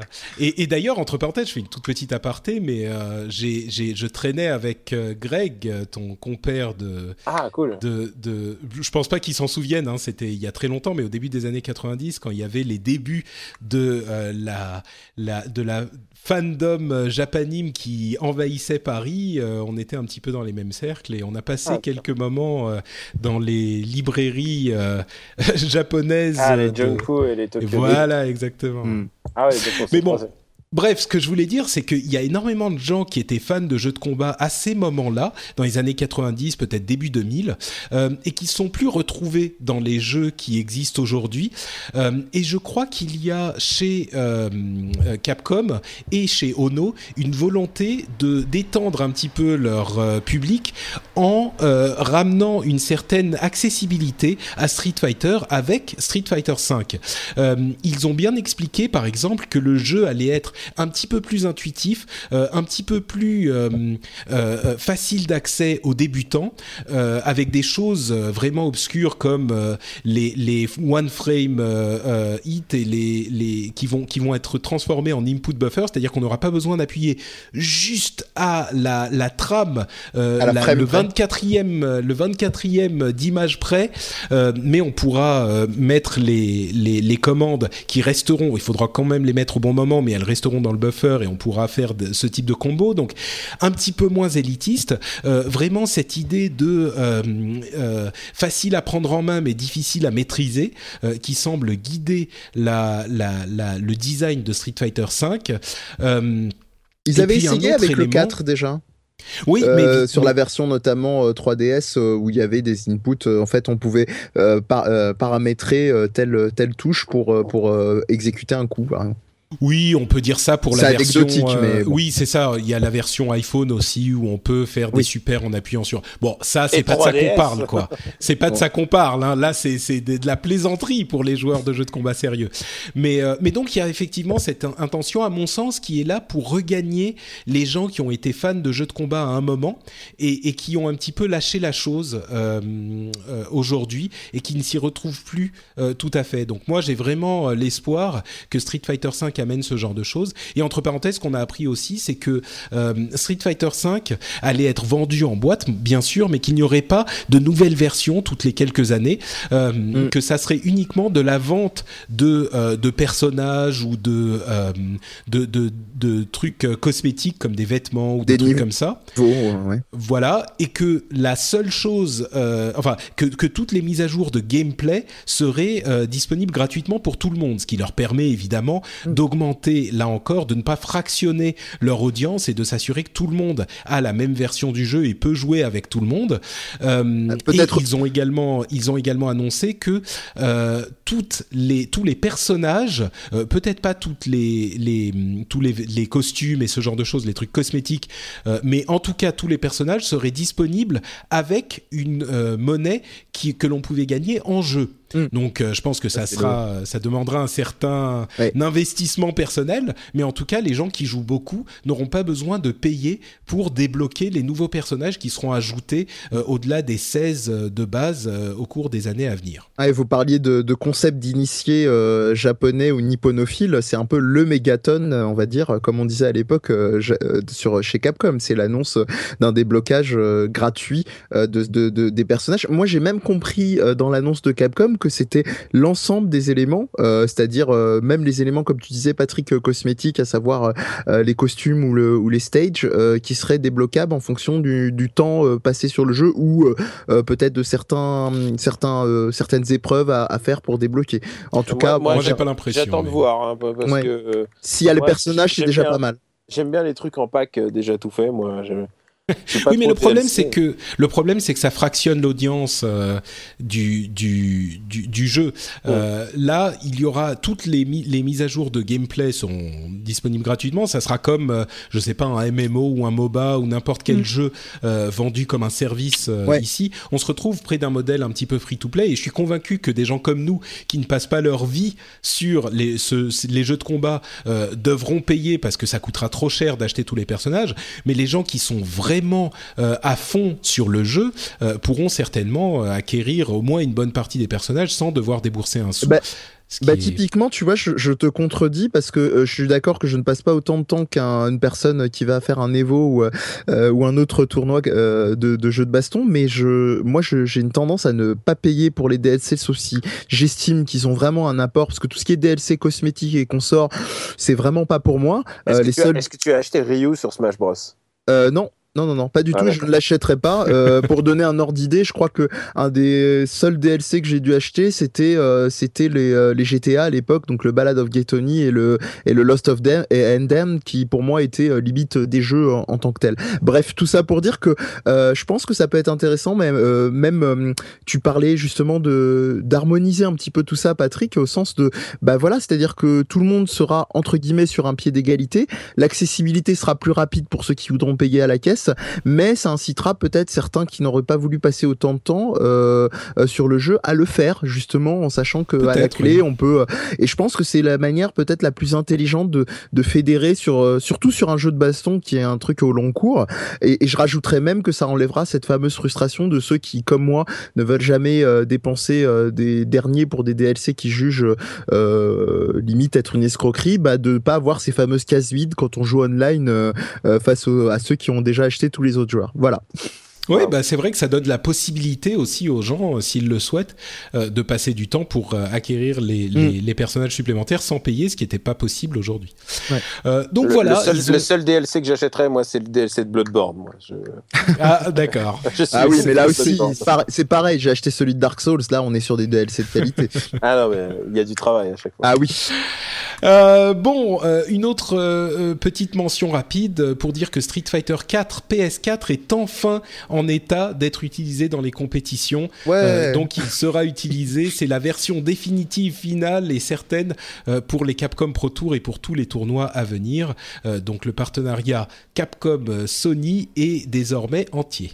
Euh, on va passer rapidement parce qu'on a passé beaucoup de temps sur euh, Monsieur Iwata et l'Evo 2015. Euh, rapidement, il y avait le panel Tekken 7 où il n'y a pas eu beaucoup d'informations, mais Katsuhiro Harada a dit une chose qui m'a paru assez intéressante. il mentionnait l'idée que les, il y avait souvent des personnages qui étaient en fait des variations sur des personnages existants et on, le ou des personnages qui revenaient et on a tendance à penser parfois que euh, ça peut être parce que les ils sont paresseux et ils n'ont pas envie de faire de nouveaux euh, personnages. Ce qu'il disait, c'est que euh, en fait, souvent, quand il y a trop de nouveaux personnages, ils sont pas très populaires et surtout les gens sont déroutés mmh. et ils n'arrivent pas à apprendre ces nouveaux personnages. Donc, il est plus facile parfois d'inclure une partie de personnages qui rappellent des anciens ou simplement qui sont des retours d'anciens et que les gens sont plus à l'aise. Ça, ça, rend les jeux plus faciles à prendre en main. J'ai trouvé ça assez intéressant. Ouais, mais alors, du coup, du coup, c'est un génocide sur la famille de Kazuma et de.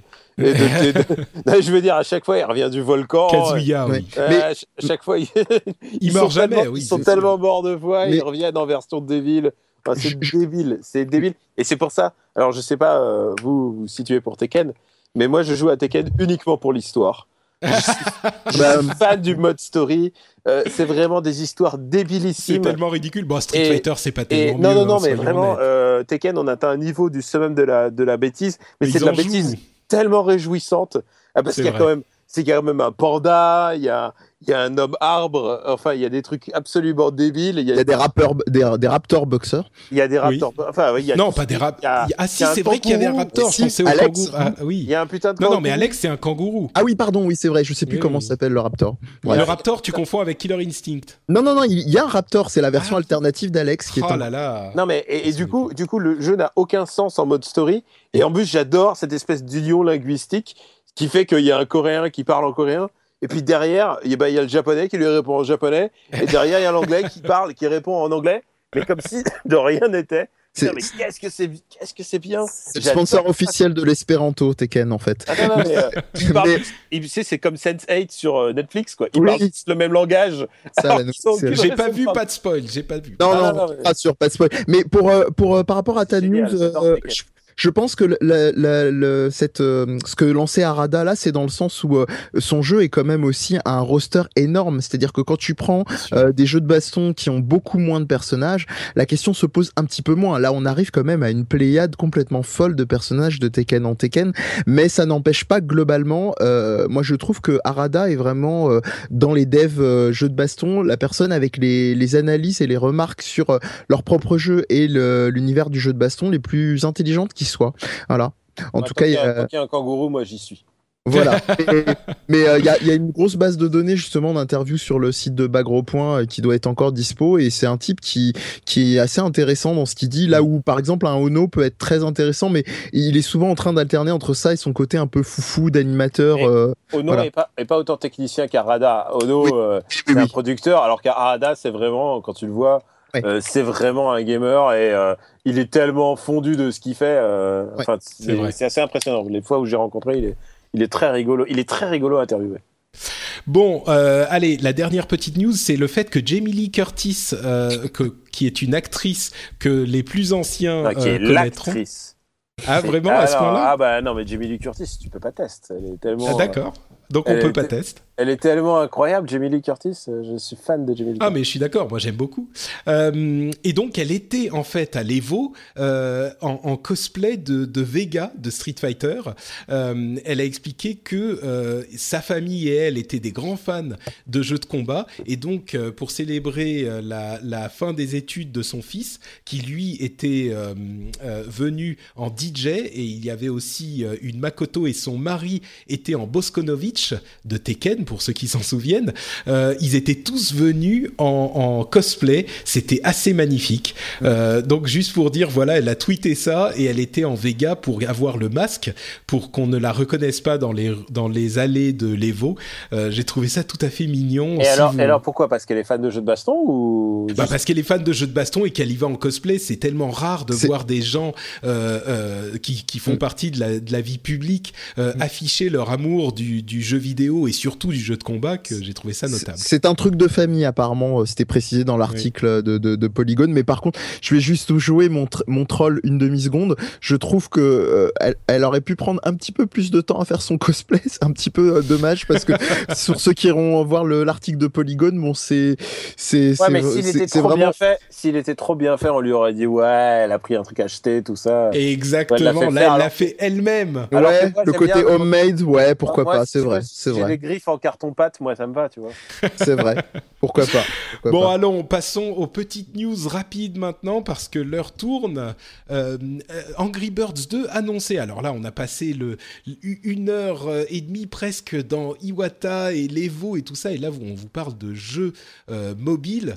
Euh, Angry Birds, pour ceux qui ne s'en rendent pas compte, ça a été un phénomène absolument incroyable. Ça a propulsé Rovio euh, au sommet du, firmament des jeux, des, sociétés de jeux vidéo. Et pour vous donner un petit peu une ampleur de ce que représentent ces jeux euh, sur les apps mobiles, euh, qui sont évidemment quelque chose d'incroyablement important, il y a deux développeurs qui cette année, enfin en 2014, ont récupéré cap- 14% du revenu des apps mobiles, toutes apps confondues, pas que des apps de jeu, ce sont King et Supercell. King, on le sait, c'est euh, Candy Crush et Supercell, c'est Clash of Clans. Ils ont chacun donc récupéré à peu près 7% du revenu de ce marché, ce qui représente 1,7 milliard de dollars pièce à peu près. donc voilà, Angry Birds. Il y a faire une piscine. oui, oui, une piscine de billets en fait. Ah ouais, non, c'est ma boule. Donc euh, Angry Birds, on savait que Rovio était en perte de vitesse et qu'il n'avait pas euh, vraiment sorti de nouveautés convaincantes depuis Angry Birds premier du nom. Euh, ils, nageaient sur leurs dollars qu'ils avaient déjà acquis. Bon, ils continuent à faire beaucoup d'argent, mais Angry Birds 2, ça pourrait être intéressant. On sait que le licensing et le merchandising d'Angry Birds s'est retrouvé absolument partout en, trois ans.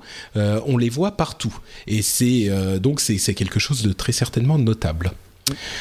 Euh, oui, Mehdi? Oui, j'allais juste dire, je sais pas si tu allais revenir aussi sur la, répartition justement du domaine mobile. Euh, euh, il y a eu une news euh, là-dessus euh, sur le. Oh, c'est pas forcément la peine, peut-être très rapidement. Mais... très rapidement, dans le sens que 14% donc des revenus des, des, applications mobiles se séparaient justement entre King et Supercell dont tu parlais il y a quelques instants. Et, et je, je, je refais remonter ça parce qu'il y a un détail qui m'a qui m'a vachement intéressé, c'est qu'à la fin de, de la news en question, il y a eu un, un commentaire et je trouve que c'est un commentaire qui qui pourrait passer de manière très discrète, mais qui précise que la grosse différence, c'est que King euh, euh, autorise en fait les, sites de porno à rediriger son leur trafic vers des, euh, pages de, téléchargement d'applications. Donc en gros, il explique peut-être que le, gros du fonctionnement justement chez, chez King est peut-être aussi dû à cet élément-là. Et je trouve que c'était assez intéressant et fin comme comme c'est des, des, petites analyses, je trouve, qui sont passent un peu à la trappe souvent.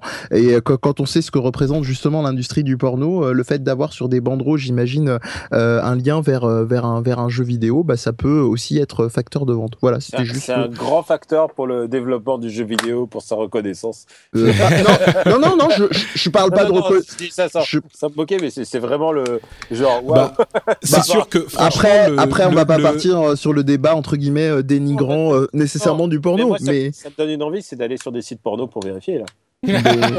Bah écoute, si ton âme journalistique t'y pousse, il y a pas de souci, mais mais c'était juste pour dire que c'était les, éléments qui souvent mm. sont justement passés à la trappe dans les articles sous forme de bien-pensance, mais c'est, je pense que c'est, ça doit être une réalité, un truc à creuser quoi. Voilà. Bah, de toute façon, le, le, monde des apps, euh, des, des, apps de jeux euh, est, est, assez euh, différent finalement pour ces, ces grosses sommes là du monde des, des jeux vidéo traditionnels, on va dire, en mm. ce sens et en d'autres.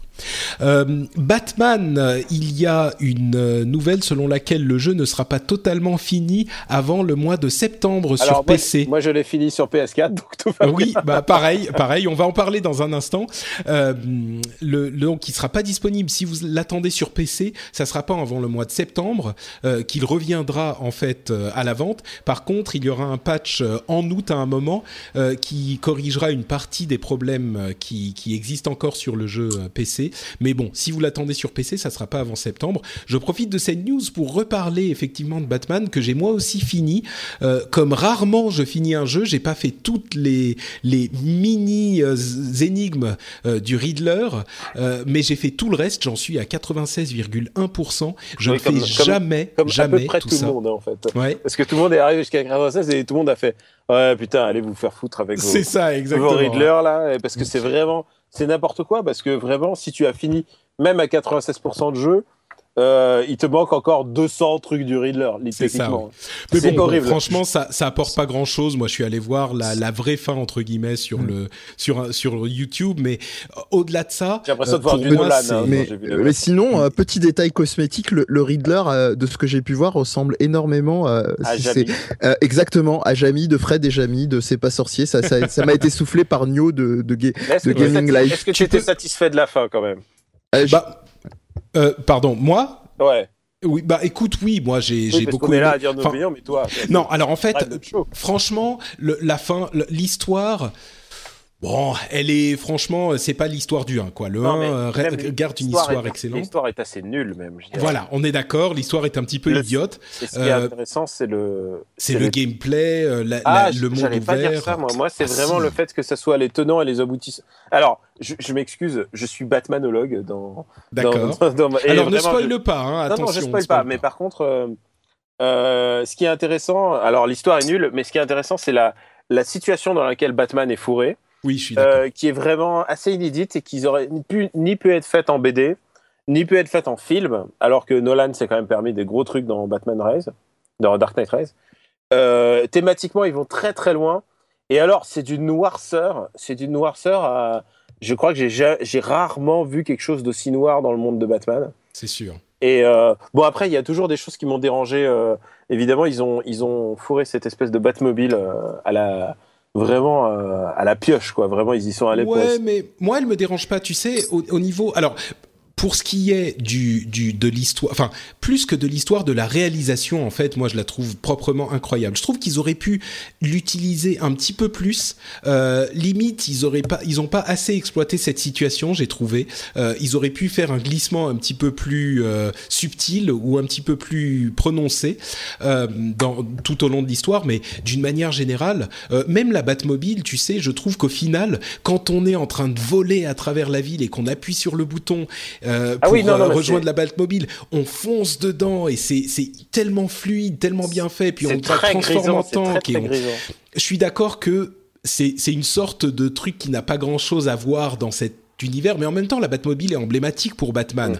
Le problème, c'est qu'il est impossible de faire une Batmobile dans un jeu vidéo, ou ça semble impossible de faire une Batmobile dans un jeu vidéo, euh, et rester euh, en accord avec l'esprit de Batman qui ne tue personne. Parce que forcément, tu veux rouler vite, et et voilà, et, et, on en parlait dans l'épisode précédent, les drones qui n'ont pas de qui n'ont pas de, de conducteur, euh, les, les gens quand tu leur rentres dedans, tu les électrifies, enfin c'est complètement il, ridicule. Suffirait, Il suffirait que le mec il comprenne le truc et qu'il mette un mec dans, dans chaque dans chaque drone et ça y est, Batman ne peut plus rien. C'est ça exactement. C'est échec et mat Batman. J'ai mis des gens. C'est euh, le le, le concept et en plus. Euh, ils se sont dit, ils se sont dit putain, on prend exactement le même jeu et on fout une Batmobile avec des avec des grosses mitrailleuses de l'artillerie lourde dessus c'est très bizarre, mais en même temps, ça rentre dans l'esprit un peu débile de, de. Enfin, on avait déjà, on avait déjà le sentiment que dans Arkham City, euh, le, le truc s'effritait un peu, euh, dans le sens où le, scénario était aussi débile dans Arkham City.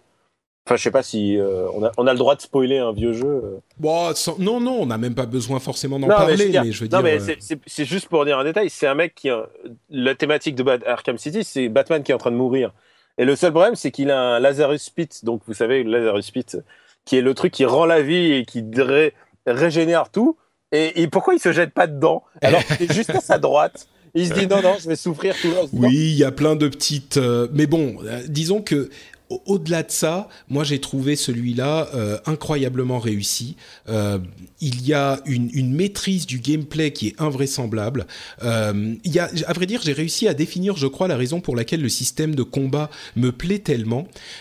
C'est que dans les autres jeux de combat, généralement, on a dans les autres jeux de ce type, si on parle de, je sais pas, au hasard God of War ou ce genre de choses, on a le, personnage qui va faire un grand mouvement avec une arme ou avec avec quelque chose et ça va faire une sorte de balayage général et les ennemis qui sont pris dans cette zone vont prendre des dégâts. Alors que là, dans Batman, on a chaque personne qu'on veut attaquer se prend son coup de poing.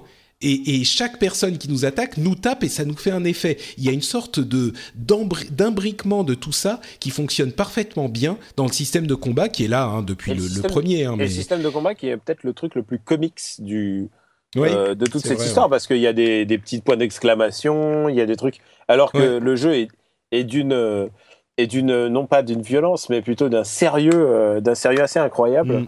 D'ailleurs, si tu me permets d'ajouter si tu me permets d'ajouter un truc, il y a aussi un truc qui me dérange, qui me dérangeait énormément d'Arkham City et qui m'a un peu dérangé encore ici, c'est que c'est une putain de on a le droit de dire des gros mots, je sais même pas si Bah écoute, tu viens d'en dire un donc y a pas de souci. C'est une une putain de de fantasme alpha mâle horrible euh, ah mais complètement. Toutes les femmes sont en situation de danger ou sont victimes.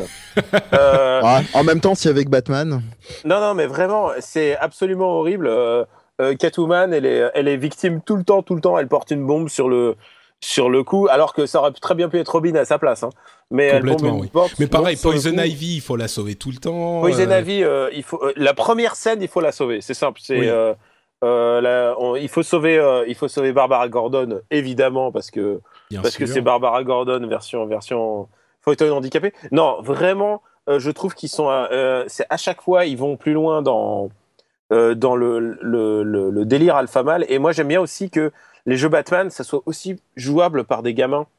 Euh, j'aime bien euh, Brave and the Bold et les vieux jeux à la Batman basés sur le dessin animé de Bruce Timm. C'est que ils étaient très accessibles. Là, si si j'avais un, je peux pas faire jouer à mon petit neveu ce genre de truc quoi. C'est vraiment Bah, super mais bien. On, par- sais- on parle d'un monde où le, le pingouin, il a quand même un tesson de bouteille à la place du monocle, quoi.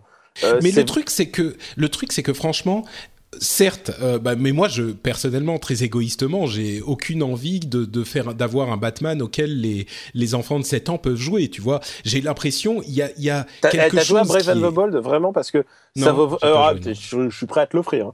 Ah bah, Brave and the Bold non, sur Wii, regarder. Il y en a un sur Wii et un sur, sur DS. C'est- Et en plus, c'est fait par WayForward, euh, qui en plus sont des artisans de la 2D. Si t'aimes les jeux euh, 2D, Bah, euh, J'irai regarder. même pas forcément Metroidvania, vraiment, c'est génial. Et alors, je peux t'assurer, à un moment, Batman se transforme en Batgorille, mais c'est génial. Bon, c'est vraiment ça, le genre de jeu que j'ai envie de jouer. Je n'en doute pas, mais Ouais. toi peut-être. Euh, moi personnellement, c'est pas forcément ma cam. Et, et dans celui-là, euh, j'ai l'impression d'être Batman. Tu vois, Ouais, c'est genre tu contrôles tellement. C'est ça. C'est un un simulateur de Batman. Et tu, quand tu arrives dans une dans une séquence de euh, stealth, euh, de, de, de furtif, euh, tu tu te balades d'ennemi en ennemi, tu les assommes, tu les attaches au, au, au- enfin tu les attrapes Ah, et ils savent pas d'où tu viens. Voilà, et ils savent pas d'où tu viens. Et leur dialogue, c'est tellement bien écrit, c'est tellement bien réalisé, tout ça. Tu, tu en chopes un, t'en chopes deux, ils disent, eh mais t'es où? Attends, mais non, il en a déjà eu un, on peut rien faire. Si si, vous inquiétez pas, on est entraîné pour ça, on va pouvoir. Et toi, tu les écoutes d'en haut et t'es là. non mais qu'est-ce que vous croyez les gars? Aucun problème, je vais vous, je vais tous vous avoir. C'est et, Je- et puis tu alors- fonces alors- dans ta Batmobile. Enfin, Alors, je, vais, je- je vais juste conclure Ouais. là-dessus et puis je vous laisserai dire les, les choses que vous voulez dire. Pour moi, ce jeu, jusqu'à maintenant, c'est très largement mon jeu de l'année. Il est incroyable. Je le recommanderais à absolument tout le monde. Euh, si vous vous dites, mais c'est jamais j'aimerais un jeu comme ça, n'y allez pas. Mais sinon, euh, alors, ce qui est compliqué, c'est est-ce qu'on commence par le Arkham City, enfin, pardon, Arkham Asylum, ou euh, directement celui-là? Mais bon, j'ai pas vraiment la réponse. Mais par contre, celui-là, pour moi, c'est le jeu de l'année, quoi. Alors, euh, alors, tu disais des dialogues, je, rebondis là-dessus. euh, euh, tu joues, j'espère, comme moi en VO. Ah, bien sûr, non, évidemment. mais, ils ont un peu atténué le côté un peu horrible de Arkham City, qui était vraiment, il traitait, euh, il traitait de bitch tous les 4 secondes. Catwoman, c'était horrible. Il y avait les, les détenus qui se parlaient entre eux et qui vraiment, c'était vraiment cracra. Ils se sont un peu calmés là-dessus. Et ce qui est vraiment génial dans celui-là, alors euh, on peut le dire, il y a Mark Hamill qui revient euh, pour faire du Joker et, euh, et vraiment, et ça, c'est vraiment chouette. De, c'est cette dernière presta. Hein. Après, ils arrêtent de toute manière les, enfin, les Batman. Et, et dans le rôle de Gordon, il y a sans doute un des meilleurs Gordon que j'ai jamais entendu, puisque c'est Jonathan Banks que plein de gens connaissent sous le, parce qu'il a joué Mike Hermantraub dans Breaking Bad. Et il est vraiment génial. Mm. Non, mais c'est sûr que tout est et c'est enfin c'est bien écrit. vraiment, autant. Autant l'histoire est idiote, c'est vrai, mais c'est bizarre parce que c'est une histoire débile qui est en même temps bien écrite et Ouais. bien jouée et, euh, et même les, les, les méchants euh, les méchants euh, de, de, de de les petits voyous de la rue quand tu écoutes leur dialogue tu tu te marres quoi. Moi je volais dans cette ville et j'écoutais ce qu'ils disaient et je rigolais, je souriais quoi. C'était enfin bref. Oui, c'est vrai. dans- les dialogues sont mieux écrits que Batman. Arkham City, je trouve. Mais ouais, non, non. Évidemment, je recommanderais. Mais moi, je, comme je te disais, je suis Batmanologue. Je vais jouer à tout ce qui Oui, est forcément. Tout ce qui est Batman. Mais ouais, non, il y a du bon, il y a du bon. C'est pas mon Gotti. Je précise, c'est pas mon Gotti. Mais D'accord. C'est quoi ton Gotti pour le moment Ah, pour juste euh, l'instant, bah alors, j'ai joué à MGS4, MGS5, donc euh, je sais pas encore si je peux m'exprimer là-dessus. euh. Peut-être pas. très, je suis très MGS5, mais sinon pour l'instant, je pense que c'est Bloodborne euh, d'assez loin quand même. D'accord. Bon, ça se comprend aussi. Ah, Bloodborne, c'est Pour moi, c'est une c'est une expérience un petit peu plus euh, dirigée et euh, j'avoue que ça me plaît pas mal quoi. Je suis euh, je suis assez fan de ces expériences où on me, on me prend par la main et on m'emmène pour m'amuser Ah à ouais différents. Mais ouais. c'est une bonne année. hein. l'occurrence, C'est une bonne année en termes de jeu. Il y a vraiment des chouettes trucs euh, c'est sûr. à sortir encore et, et qui sont déjà sortis. Bon, euh, enchaînons rapidement. Allez, on va conclure. Euh, Shenmue finit son Kickstarter euh, en tant que jeu le plus crowdfundé de l'histoire à 6,3 millions de euh, dollars malgré sa vidéo de présentation lamentable. Euh, Bah, Ça et- fait une belle piscine pour Yu Suzuki encore. Voilà aussi, oui. Euh, et donc il est, il est euh, tout à fait financé. Évidemment, on met de côté Star Citizen qui a eu d'autres soucis ces, ces derniers temps, mais celui-là c'est une, une- un truc à part. Et si vous aimez Kickstarter, peut-être que vous voudrez financer un documentaire sur Midway. Midway qui a été une société assez emblématique des années 90, avec notamment euh, le développement de Mortal Kombat. Euh, et, et il y a euh, visiblement un, un documentaire à faire euh, qui pourrait être intéressant si vous voulez y Ah, moi, participer. je- j'ai envie de regarder en tout cas, c'est sûr. Oui, je- euh, disons que je suis partagé moi pour ce documentaire, c'est-à-dire que s'ils jouent uniquement sur la hype des années 90 et le côté kitsch de certains de leurs jeux, euh, notamment avec euh, l'époque de photoréaliste de, jeux comme euh, Pit Fighter, Mortal Kombat et consorts, euh, mais mais euh, s'il y a un vrai travail de fond avec euh, vraiment un recul dans l'analyse, euh, je, je serais très très motivé. Mais sinon, si c'est juste euh, une- un enchaînement de trivia, bof quoi. Bon, disons que euh, ça, il demande 75 000 dollars. Waouh C'est, c'est, et, et c'est déjà en cours et c'est un ancien de Midway, euh, si je ne m'abuse, qui veut faire le truc. Oui, donc oui. je pense qu'on aura un petit peu de, de d'insider info. Donc euh, Après, Insider Info exclut pas de, que ça soit que le traitement soit très mauvais. C'est. C'est ça le C'est malheureusement. sûr, c'est sûr. Temps, moi, j'ai vu le, le commentaire des fans de Mon Petit Poney fait par les fans de Mon Petit et par les doubleurs de Mon Petit Poney. Tu peux être sûr qu'il n'y avait pas le moindre opinion critique. quoi. C'était genre, ils étaient à fond dedans avec des cœurs partout et du rose. là, je suis pas sûr. Hein, là, je suis Ah, pas sûr les ça. les à fond les ballons. Je- euh, En tout cas, moi, je, ouais. Juste pour compléter ce que tu disais sur euh, le Kickstarter de Shenmue 3, Patrick, ce qui est intéressant, c'est que dans le, euh, un article, en tout cas en off, que tu m'avais suggéré justement dessus, euh, on, on voit vraiment, je suis pas un analyste économique euh, euh, foufou, mais euh, qu'il y a une, une démesure et une explosion entre les, les, les demandes, enfin les paliers demandés par, euh, euh, par les personnes qui lancent un Kickstarter et euh, les, euh, les paliers euh, finaux, en fait. Euh, Il y a vraiment une explosion à partir, on va dire, de Mighty Number 9 euh, et même Broken Age d'une certaine manière euh, et jusqu'à euh, Shenmue 3 où euh, finalement euh, bon la demande était un peu plus élevée puisqu'elle elle commençait un palier euh, je crois de 1 million 2 millions. 2 millions et euh, bon en tout cas il y a vraiment euh, ça va crescendo quoi On sait, Mm. on sait tous que, enfin, on sait tous. euh, 2 Que millions, Shen- ça suffit Shen- pas à Shenmue- financer un jeu. Shenmue n'avait pas besoin de, de, de crowdfunding, mais il avait surtout besoin d'un éditeur et un ça. éditeur qui mette de l'argent. Et c'est, je, suis- je, suis dé- je suis un peu pas désolé, mais euh, euh, pour tous ces gens qui vont mettre qui ont mis autant d'argent personnel dans un. Enfin, moi, je suis pas très fan de crowdfunding pour les jeux vidéo. Je, je, j'ai toujours du mal à. Ouais, on en a beaucoup parlé dans l'émission, mais moi, je pars du principe qu'aujourd'hui, les gens savent de quoi, dans quoi ils mettent les Oui. pieds et que donc, euh, bon, si, si tout le monde est, est, sont- est des adultes consentants, si tu Ouais, veux. mais il faut euh, mieux donner son argent à des villages en Afrique, quoi. Tu vois, à ce moment-là. bah, l'un n'empêche pas l'autre. tu vois. L'un Ouais. n'empêche pas l'autre. mais je pense que les comparaisons là c'est vraiment jouer des extrêmes oui, Si c'est un peu- prends, euh, Non, mais- dans, dans, dans le- pour rester vraiment exclusivement dans le domaine du jeu vidéo, il y a, il y a tout le travail d'accompagnement. Là, en l'occurrence, c'est c'est une personne qui s'appelle Cédric Bisquet de Shibuya International qui a accompagné le projet. Et par, je rejoins Patrick dans le sens où euh, euh, les gens savent dans quoi ils mettent. Et je crois qu'ils limitent pour ce genre de projet-là, ils mettent plus dans le sentiment d'appartenance à un revival comme ça que que- qu'autre chose. ouais. Ouais, Il y a un petit côté j'y étais, c'est sûr. Et, Oui, euh, voilà. Et, euh, bah, et j'espère que ça se passera mieux que les jeux de Peter Molyneux et tout ça. Wait and see. Bah, on verra bien, on verra bien. ah non, mais eh, je suis pas confiant dans, Shenmue, euh, Shenmue Ah, 3. mais moi non plus. hein. Moi non plus. Euh, je pense qu'il y a toute une vista euh, de Shenmue qui sera impossible de- d'avoir euh, une vista de l'époque qui fait que c'est un jeu. Je viens d'écrire un article dessus pour Le Monde, euh, pour Pixel sur Le Monde, et qui est à la fois magique et à la fois très neuneux et très très premier degré et en même temps ça c'est impossible de l'avoir aujourd'hui. Et euh, j'aimerais bien qu'ils y arrivent, mais euh, Bah, c'est non, mais c'est jeu- sûr que. C'est une time capsule le jeu. Donc euh, l'idée c'est déjà à juste de l'époque voir. il un- était déjà time capsule de lui-même. Oui, voilà. Donc ça va être euh, une deuxième time- C'est très très spécial. Non, mais c'est com- c'est hyper compliqué parce que les gens qui donnent, euh, comme souvent, enfin même encore plus que pour d'autres euh, d'autres jeux de ce type, enfin d'autres jeux nostalgiques comme Mighty Number 9 ou euh, Bloodstained ou ces, ces Kickstarter là, là on, on donne pour un, un, fantasme de ce qu'était Shenmue à l'époque, mais qu'on ne peut pas retrouver aujourd'hui parce que le jeu en open world a tellement euh, évolué, euh, il est impossible que, enfin impossible, on sait jamais, euh, c'est toujours possible, mais a priori, je pense pas que les gens qui ont donné pour Shenmue vont être contents du produit qu'ils vont obtenir au final. Moi, si dans ces cas-là, moi je kickstarterais Sega hein, pour qu'ils nous fassent des jeux comme avant. Hein. Ouais, oui, c'est ça. mais, mais c'est exactement le bon exemple. Sega fait des jeux. Starter nos souvenirs, c'est ça le problème. Ouais, c'est. Mais enfin bon. On veut mieux rejouer aux jeux tels qu'ils étaient avant, quoi. En même temps, les contributeurs qui ont donné 6 millions de dollars, euh, c'est 70 000 personnes.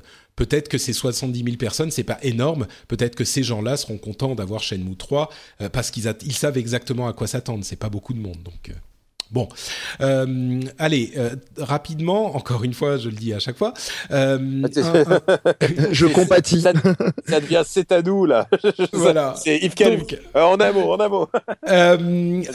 Randy Pitchford qui nous a fait un petit, une petite présentation où il a dit, il a parlé de, de beaucoup de choses et, et c'est le, le, le, président de cofondateur de pardon de Gearbox Software. il a parlé de beaucoup de choses. Je vais juste mentionner une petite euh, euh, phrase qu'il a, qu'il a dit. Euh, il parlait du fait que quand les gens apprécient certaines choses, ils sont pas forcément aussi prompts à le partager entre guillemets que quand les gens détestent quelque chose. Il y a une sorte de d'envie quand on n'aime pas quelque chose, quand on déteste quelque chose, d'aller convaincre les autres de le détester aussi. Ce qui n'est pas aussi fort quand on aime bien quelque chose. C'est-à-dire qu'on aime bien quelque chose, on va l'apprécier dans son coin, on va peut-être dire à nos amis ah ouais c'est super cool, mais quand on déteste quelque chose, on va essayer de convaincre les gens qu'on déteste, qui pourrait expliquer en fait cette sorte de, différence, de dissonance qu'il y a entre euh, les gens, euh, enfin les, gens qui aiment bien un truc et pourquoi on entend tellement les gens qui ne l'aiment pas. Est-ce qu'il y aurait presque une un impératif euh, d'évolution, de devoir convaincre les gens que, quelque chose est pourri, euh, peut-être pour survivre. Quand on va vers un, volcan euh, dangereux, on doit convaincre les gens que le volcan est, dangereux et pourri, et ça se traduit dans notre vie quotidienne par le fait de devoir convaincre les gens que tel ou tel jeu est plus pourri que tel autre. Je sais pas, mais j'ai trouvé ça intéressant. Ouais, la, la formulation fait un peu euh, limite Calimero déjà, donc euh, ça, m'agace un petit peu. Ouais, même au-delà du personnage que je j'ai jamais, enfin que je connais mais que j'ai jamais plus suivi de ça. Et puis euh, je sais pas, il y a un côté un peu un peu genre psychologie de comptoir, de retourner le truc. Il y avait, il y a, y a, y a comment dire, il y a un, un, chercheur en sciences sociales qui parle sur le net pour pour justement faire de la formule de trolétariat, c'est-à-dire c'est un truc qui est tellement qui est tellement qui s'appelle Antonio Casilli et c'est tellement admis aujourd'hui par, euh, par vous et moi et la plupart des gens qui vont sur Internet. Donc, je trouve assez curieux sa formulation, en fait, juste ça. D'accord, bon, bah je fais plouf, très bien. Euh, lui, oui, toi, tu fais que la relais. D'accord, ok, bon, ça va alors, je me suis rassuré. Euh, la, le HoloLens de Microsoft, euh, Satya Nadella a déclaré que le jeu viendrait plus tard. Donc, tous ceux qui fantasmaient sur Minecraft en version HoloLens, moi, vous savez que je suis pas du tout convaincu par ce mirage. et ben, en tout cas, on n'aura pas la réponse tout de suite parce que le jeu viendra après les applications professionnelles du HoloLens. De toute façon, tu m'en as appris ça dans son existence et moi que ce soit ça ou le ou même tout ce qui est euh, réalité virtuelle. Une grosse salutation à, à JK de ZUSD euh, qui, qui, va avoir mal à son petit cœur lorsque je vais dire ça, mais mais ça me passe complètement au-dessus. Alors moi moi je suis, on est tous des gamers. on l'a bien compris, mais par exemple, ma, copine qui, elle, ne, ne, joue pas du tout, elle, elle, a été au contact du, des jeux, là, surtout faits par Ubisoft, qui sont présentés en, en réalité virtuelle et elle, elle est plutôt emballée. Et en fait, je crois que ça, ça s'adresse vraiment pas à nous et je sais pas si ça explosera comme phénomène, je pense pas. Mais euh, mais mais par contre, son application sur les euh, sur les sur les trucs un peu faites, euh, pas faites foraines, mais tu vois genre euh, euh, enfin, tu vois, la Cité des Sciences, une, une application formelle dans ces endroits-là. Euh, je trouve ça peut être, ça peut être le. Oui, une dimension ludique euh, autre que euh, appliquée aux jeux mm. vidéo, mais pas dans les musées parce que parce qu'évidemment, si tu portes ton masque, tu vas casser toutes les statues. On, te connaît non. Mais... mais... mais même sans être même sans être un, des, un joueur acharné, parce que l'adjectif gamer est un peu passe-partout. Il y a beaucoup de gens qui qui ne le sont pas et qui n'ont pas apprécié le, le, le, VR en l'ayant testé. Ah oui, non, bien Moi, sûr, je... Ouais, moi, moi je crois plus au, à la réalité virtuelle qu'au HoloLens. Hein. Le HoloLens, j'y crois pas du tout. Mais bon, on verra, on aura la réponse dans, dans quelques temps. Euh, allez, à partir de l'année prochaine, en tout cas pour, le, pour la réalité virtuelle. Euh, et enfin, allez, dernière news, euh, le nom de Hideo Kojima a été retiré même de la version boîte de Metal Gear Solid 5. Euh, et là, ça, je suis sûr que ça fait un petit peu mal au cœur de gamer de Kamui.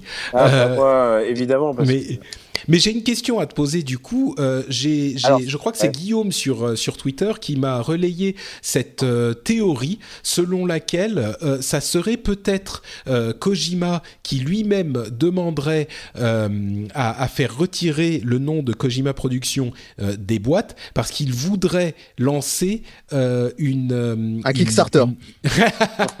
Mais en tout cas, sa boîte Kojima Productions de manière indépendante et que ça serait dans le deal en fait qu'il va euh, lancer une autre boîte de, de, jeux vidéo euh, de manière indépendante et donc qu'elle euh, s'appellerait Kojima Productions. Est-ce que c'est crédible ou est-ce que c'est n'importe quoi? Alors ça je suis je suis pas certain. de toute manière, il y a beaucoup de choses qui sont de l'ordre du fantasme dans cette histoire parce que nous on n'a pas le fond de l'histoire. J'ai parlé avec Konami il y a pas longtemps. bien sûr, ils, ils, peuvent ils peuvent rien dire. Et euh, je pense qu'il y a beaucoup de parts de fantasmes. Euh, mais ça s'est fait. Euh, quoi qu'il arrive, je pense que ça s'est fait à la japonaise. Ça n'a pas dû être propre, c'est-à-dire ça a dû être un peu sale, genre bon bah c'est à nous et puis voilà. moi c'est ma théorie, hein, je pense.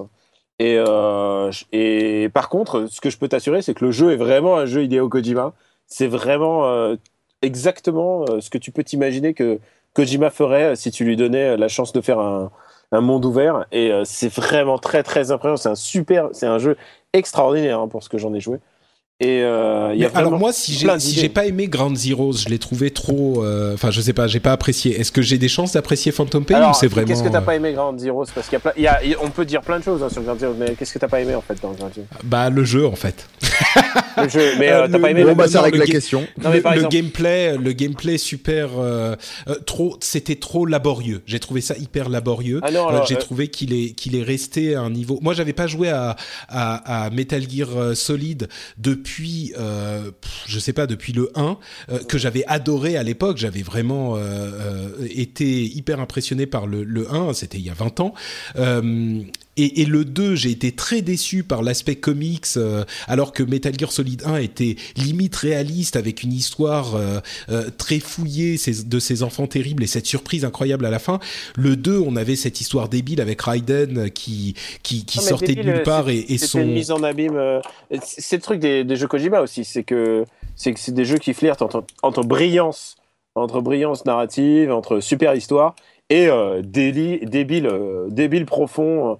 Euh, proche du pipi et puis Kojima qui se qui se ouais et puis lui qui se enfin qui qui s'érige une statue à lui-même quoi euh, les, les, quatre premiers noms génériques c'est lui enfin moi je sais pas j'ai du mal quoi j'ai l'impression que c'est Kojima qui se fait c'est de la masturbation euh, vidéoludique quoi. Ah, ça, ça, ça concerne beaucoup de domaines en même temps. Ça concerne énormément de domaines dans le ah, jeu vidéo. Il y, y, a très peu d'humilité dans le jeu, je trouve. C'est vraiment. Ouais, c'est un euh, jeu complètement personnifié par euh, par ce mec euh, et en même temps et aussi par le, le car designer. Je pense que le designer Shinkawa qui est à la fois car designer et mecha designer, il est aussi pour énormément dans le fait de la personnalisation du jeu. Mais il y a tout un truc sur sur le le syndrome Kojima. Je, je, pense que j'ai écrit un article dessus là, justement, euh, euh, documenté sur ce qui s'est passé sur ses jeux précédents. C'est un mec qui met énormément de lui-même et c'est aussi normal qu'il en, qu'il en récolte les fruits, quoi.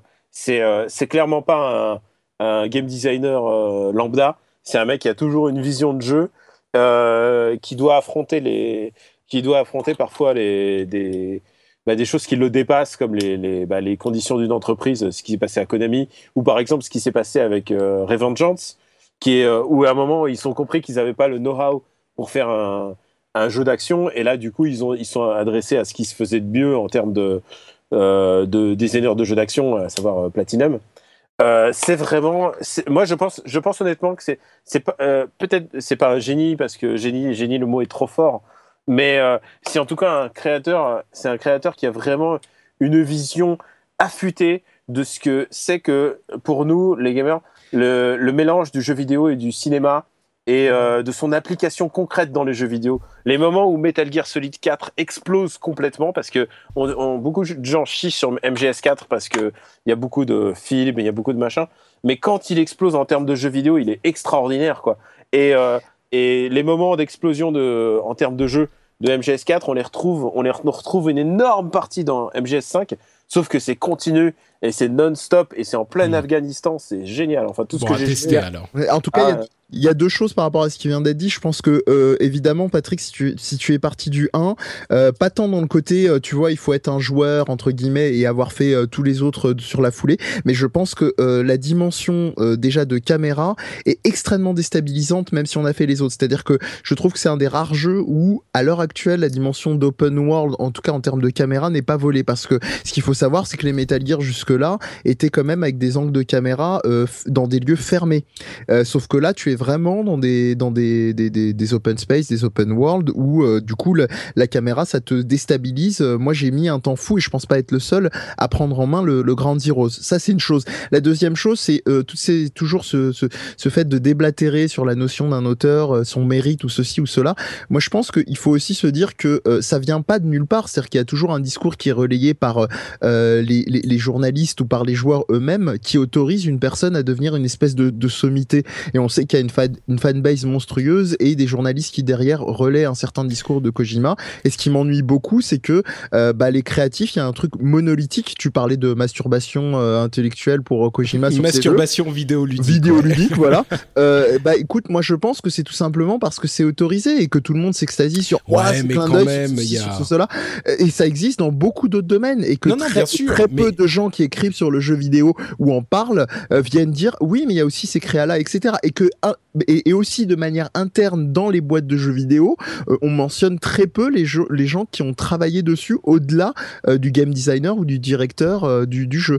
Et ça, c'est très problématique. Voilà. Oui, oui, non, mais on peut, on peut tout à fait être un, un designer et un créateur reconnu et pas choper la grosse tête. On peut être un artiste reconnu et pas choper la grosse tête. Mais bon, bref, à la ah, limite, ça c'est accessoire. Hein, mais mais donc tu dis que le... quand on rencontrait Kojima, il y a il y a 15 ans, euh, c'était pas connu du tout. Il sortait de Police Notes et tout. Euh, il nous accueillait en tong, tu vois. Ouais. Et maintenant, maintenant, il a été starifié. Euh, mais c'est aussi un des premiers noms que tu que le grand public a connu euh, en termes de créateurs de jeux vidéo. Et, oui, je parle pas euh, de manière euh, tout blanc ou tout noir, mais je suis juste en train de dire que à l'heure actuelle, et ça fait, je dirais bien 5-10 bonnes années que ça dure, le, le phénomène amplifié de starification, ça, max, ça masque énormément le, le, fait que le jeu vidéo, de manière globale, est un travail ensemble. On peut avoir des intentions d'auteur, mais la notion même d'auteur dans le jeu vidéo est vraiment à discuter, par exemple, contrairement au cinéma.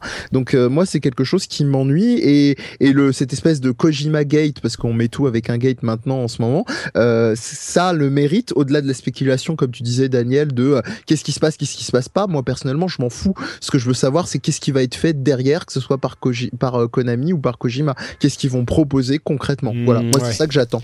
Ouais, c'est un peu euh, chevalier blanc quand même. Euh, il est intéressant de savoir ce que fait Konami, qui est un des héritiers du jeu vidéo japonais. Euh, et, et, quand on voit ce qui s'est passé ces derniers mois, il est tout à fait, à mon sens, légitime de se poser la question et d'essayer de savoir ce qui, ce, qui, ce qui leur arrive.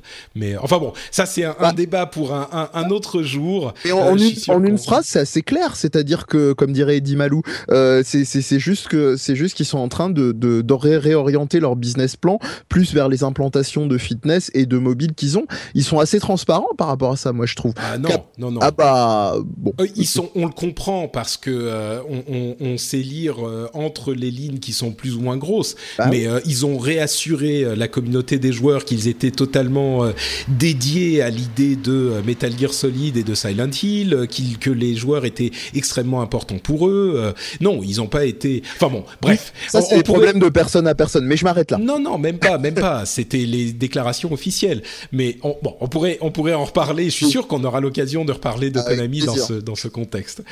Euh, ah, mais, il faudra apprécier MGS5 comme ce qu'il est, sans doute euh, le dernier, le dernier Metal Gear, euh, le dernier Metal Gear Solid. Tel qu'on le connu. oui, tel qu'on l'a connu, c'est ça. Et selon toi, bon, on verra quand il sortira, mais selon un peu plus nuancé, mais bon, je m'arrête, promis. Bon, ok. Euh, bah écoutez, justement, vous vous arrêtez et nous nous arrêtons aussi. On Ça va y est, c'est fini clôturer cet épisode oh, oh. qui a été finalement assez long, mais du coup, moi, je me suis retrouvé, moi-même, je suis bavard et je me suis retrouvé avec deux bavards aussi. Donc, ah, on est, on est bavard, ouais, on dirait. C'est vrai, c'est vrai. Euh, mais si vous n'en avez pas eu assez, chers auditeurs, vous allez pouvoir retrouver un petit peu plus des euh, pitreries de nos co-animateurs à ces endroits qu'ils vont vous, vous, vous, vous euh, indiquer. Voilà, c'est le mot que je cherchais immédiatement, à commencer par Mehdi.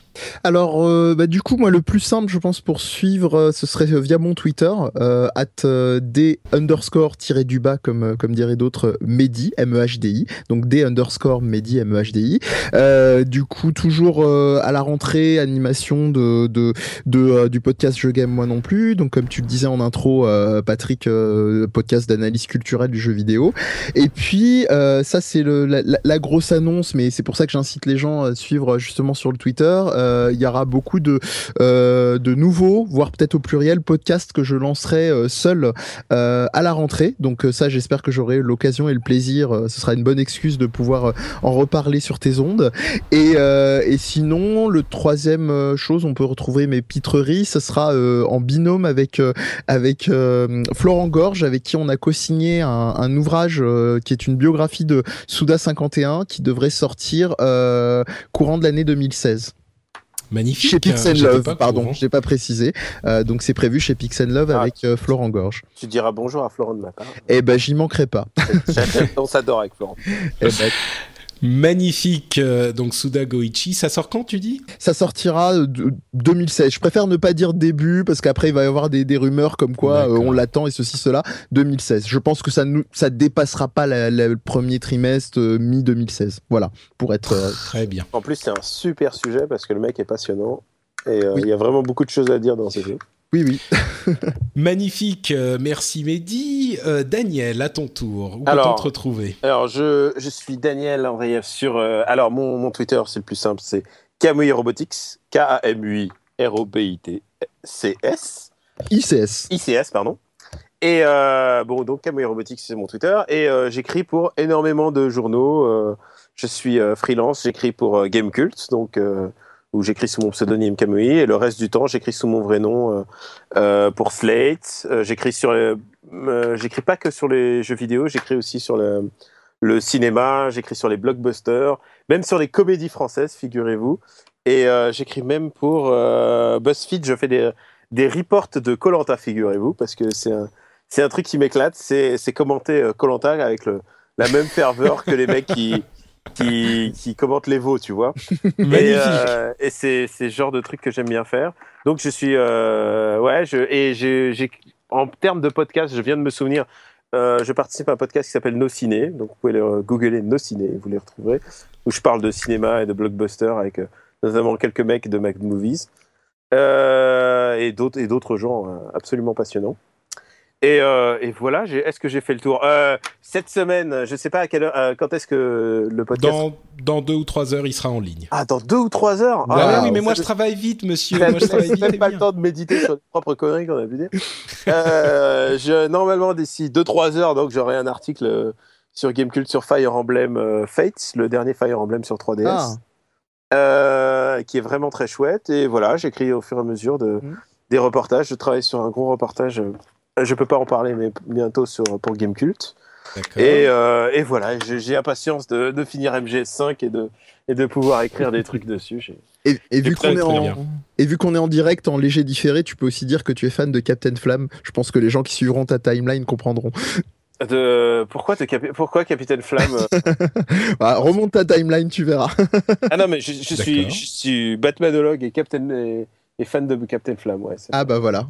Donc très bien.